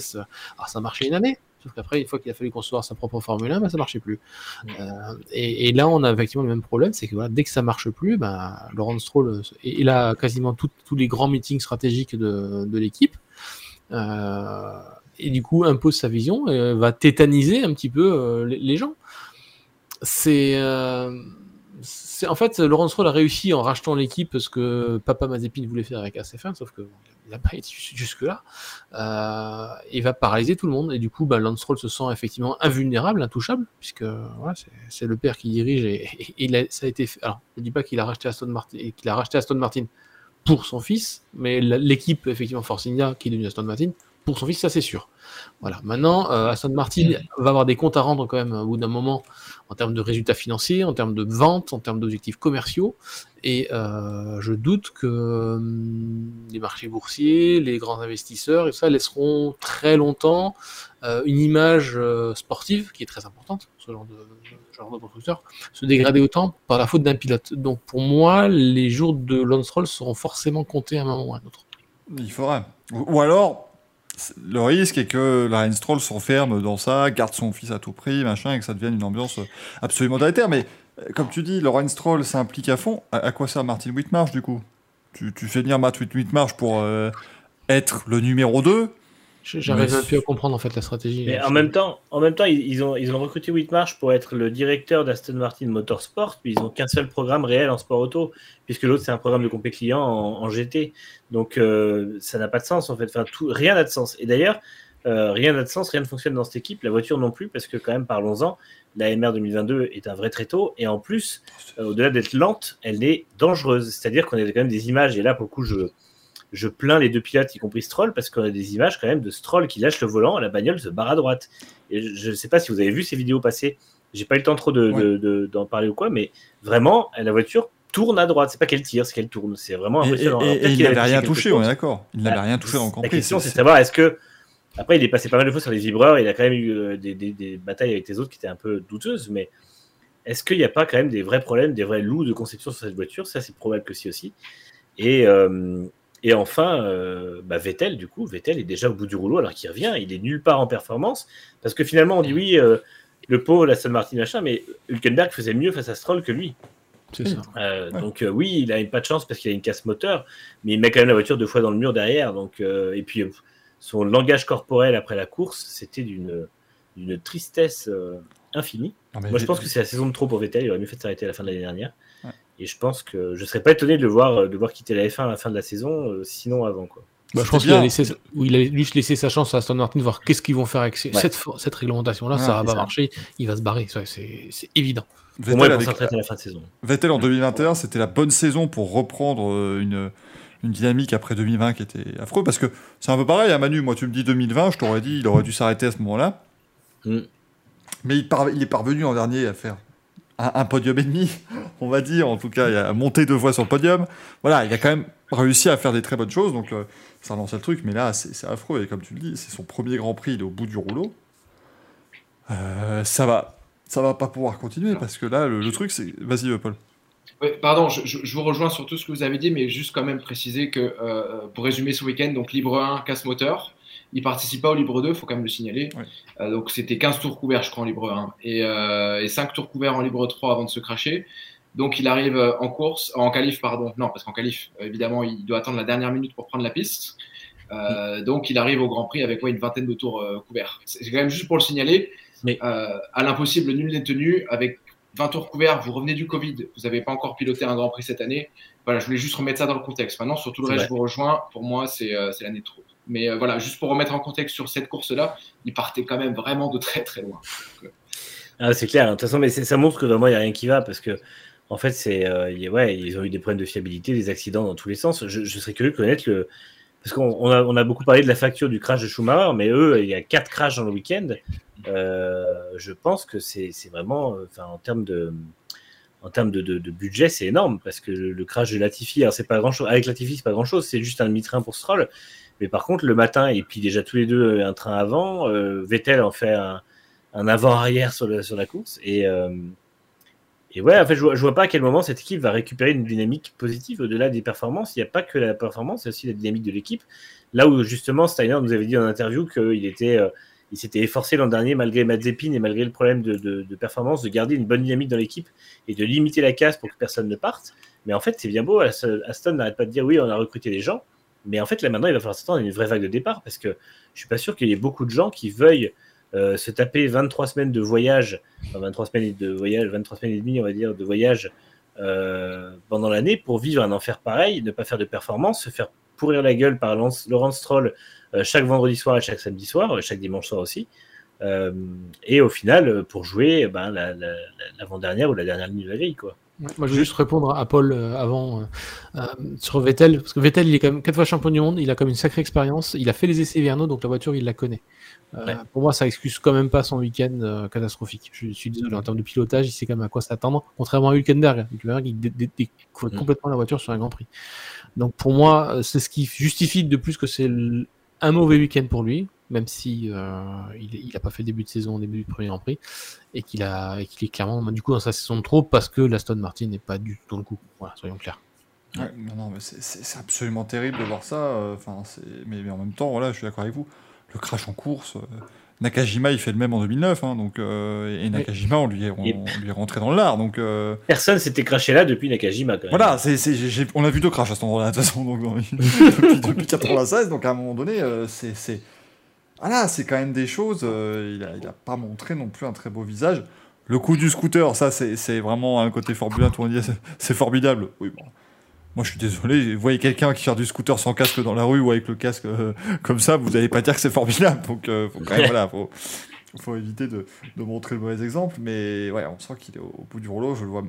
Moi, je vous dis, je le vois même pas finir la saison. Je, je... Et là, qui, qui, à qui on souhaite seulement de rouler dans cette, euh, dans cette bouse? Ah, ça, je... parce que voilà. j'ai pas envie de le revoir encore là-dedans. J'en ai marre.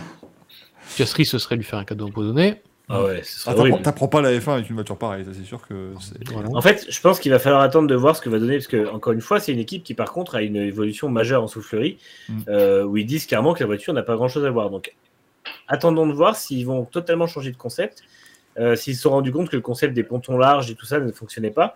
Euh, de toute façon, on voit que cette voiture, elle est pataude, elle est, elle est lente dans les virages, c'est une, une, horreur. Est-ce que, est-ce qu'ils vont avoir un concept radicalement différent avec des pontons beaucoup plus fins? avec, euh, avec beaucoup d'autres de, choses différentes, mais euh, d'ici là, il n'y aura rien à espérer. Oh, ils auront bien fait un scan 3D d'une voiture quelconque, non sur sans ponton. On l'a déjà vu quelque part, celle-là.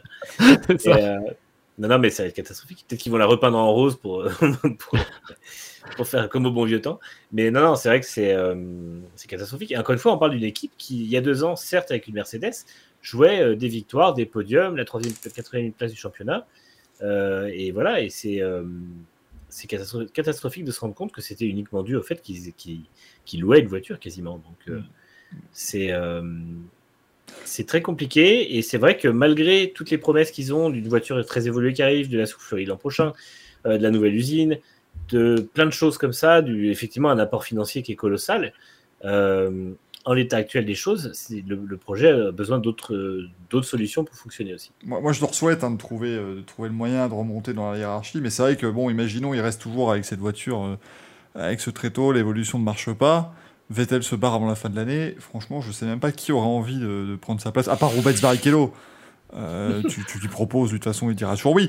Mais sinon. Euh, Pastor Maldonado. Ah, bah, moi, si je suis Laurent Stroll, je, je mets la Valkyrie en safety car, je mets Vettel dedans Voilà. Au moins, on parlera de- d'Aston Martin en bien peut-être. Il sera au moins premier à un moment donné. Là même, la safety car se prend. Parce que c'est vrai que oui, non, mais c'est vrai que c'est terrible. Les- déjà, les gars, ils vivent trois jours de, de purgatoire absolu.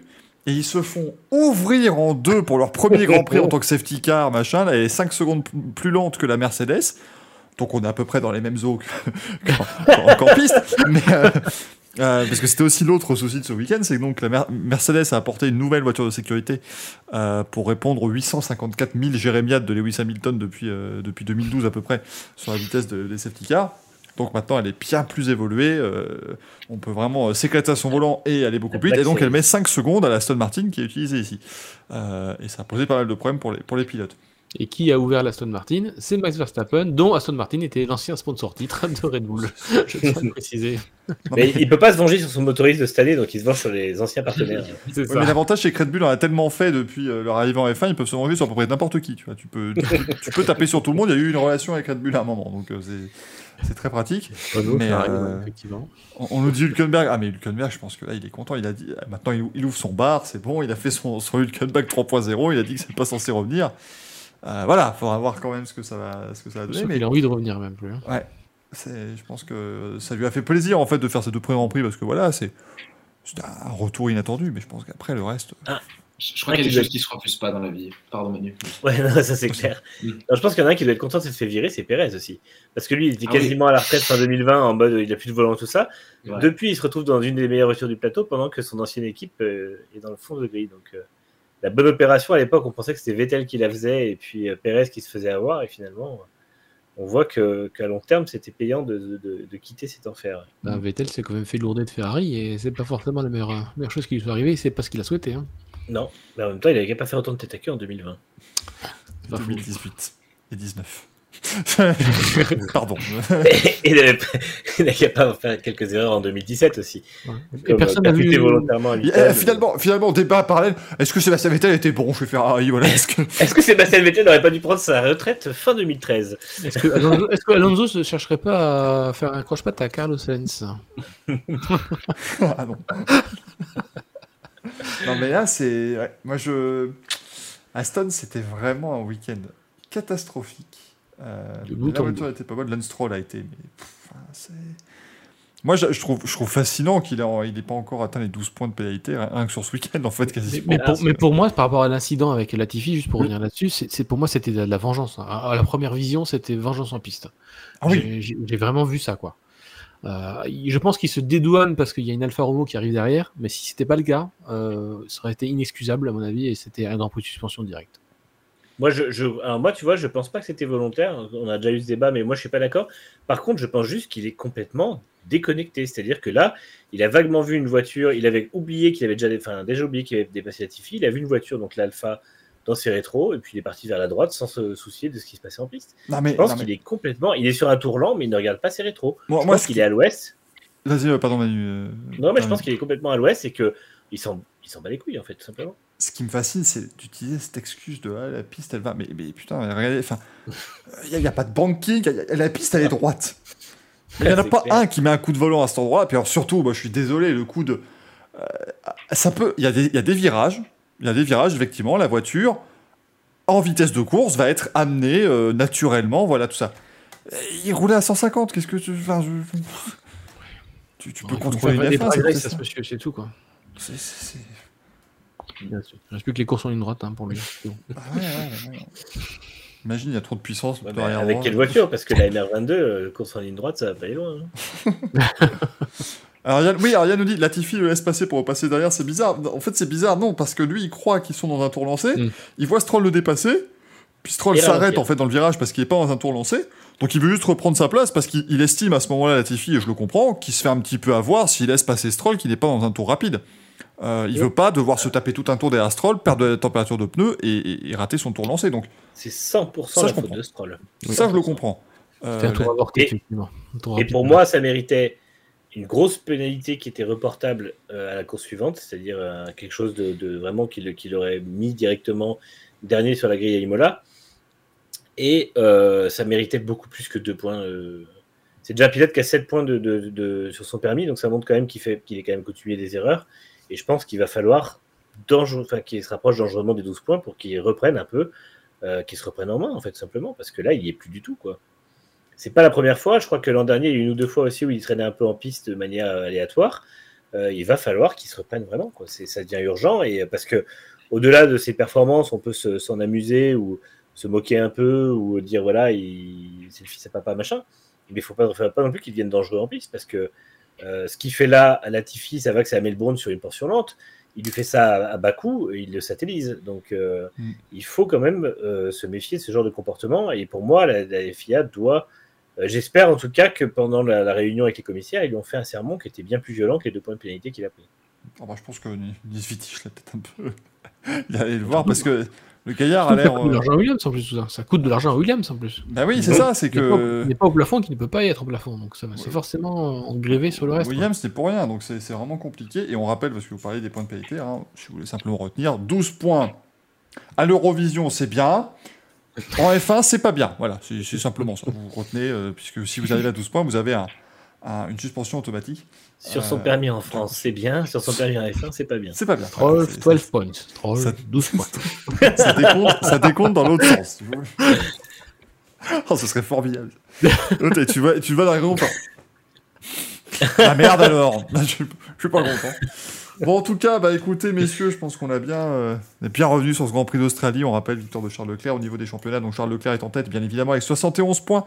George Russell est deuxième du championnat avec 37 unités. Carlos Sainz troisième avec 33 points devant Sergio Perez 30 points. Et puis au niveau des constructeurs, Ferrari en tête avec 104 unités devant Mercedes qui en a 65 et Red Bull 55. Prochain Grand Prix le 24 avril prochain. Décidément, euh, ils, aiment bien, voilà, ils aiment bien faire ça pendant qu'on vote. Mais euh, prochain Grand Prix donc à Imola L'ambiance va être folle. Hein. Course sprint aussi, euh, Sprint donc le, samedi, mais l'ambiance va être folle. Ferrari qui arrive en tête du championnat. Tu, as, mal appris les nomenclatures, c'est bien course sprint. Oui, c'est course sprint. Et c'est 8, 8, euh, points pour le vainqueur, hein, c'est ça mhm. il, va sortir il va sortir avec 100 points d'avance, Leclerc euh, va avoir Verstappen abandonne pendant la course sprint? En plus. Et l'autre fait carton plein, ça va faire. L'autre, il, va marquer 33, 34 points en un week-end. Verstappen va en mettre deux avec un peu de chance. Ça va être un, enfer absolu. Merci beaucoup en tout cas Manu, merci Paul, merci Franck. C'est un grand plaisir de vous avoir parmi nous. Merci à tout le monde. Merci le chat. Encore comme il un grand plaisir. Restez là, on va vous envoyer chez l'ami de Chafarvik. Je rappelle, hein, il a ma tête, donc vous n'allez pas être surpris, vous n'allez pas être choqué. on se retrouve très vite, on se retrouve demain aussi. Tu as le droit c'est ton frère. Bien sûr, demain à 20h30 pour le Racing Café exceptionnellement un mercredi. On reparlera de ce Grand Prix, on parlera de plein de choses. Merci beaucoup, à la prochaine. Ciao, ciao. Ciao, ciao. ciao.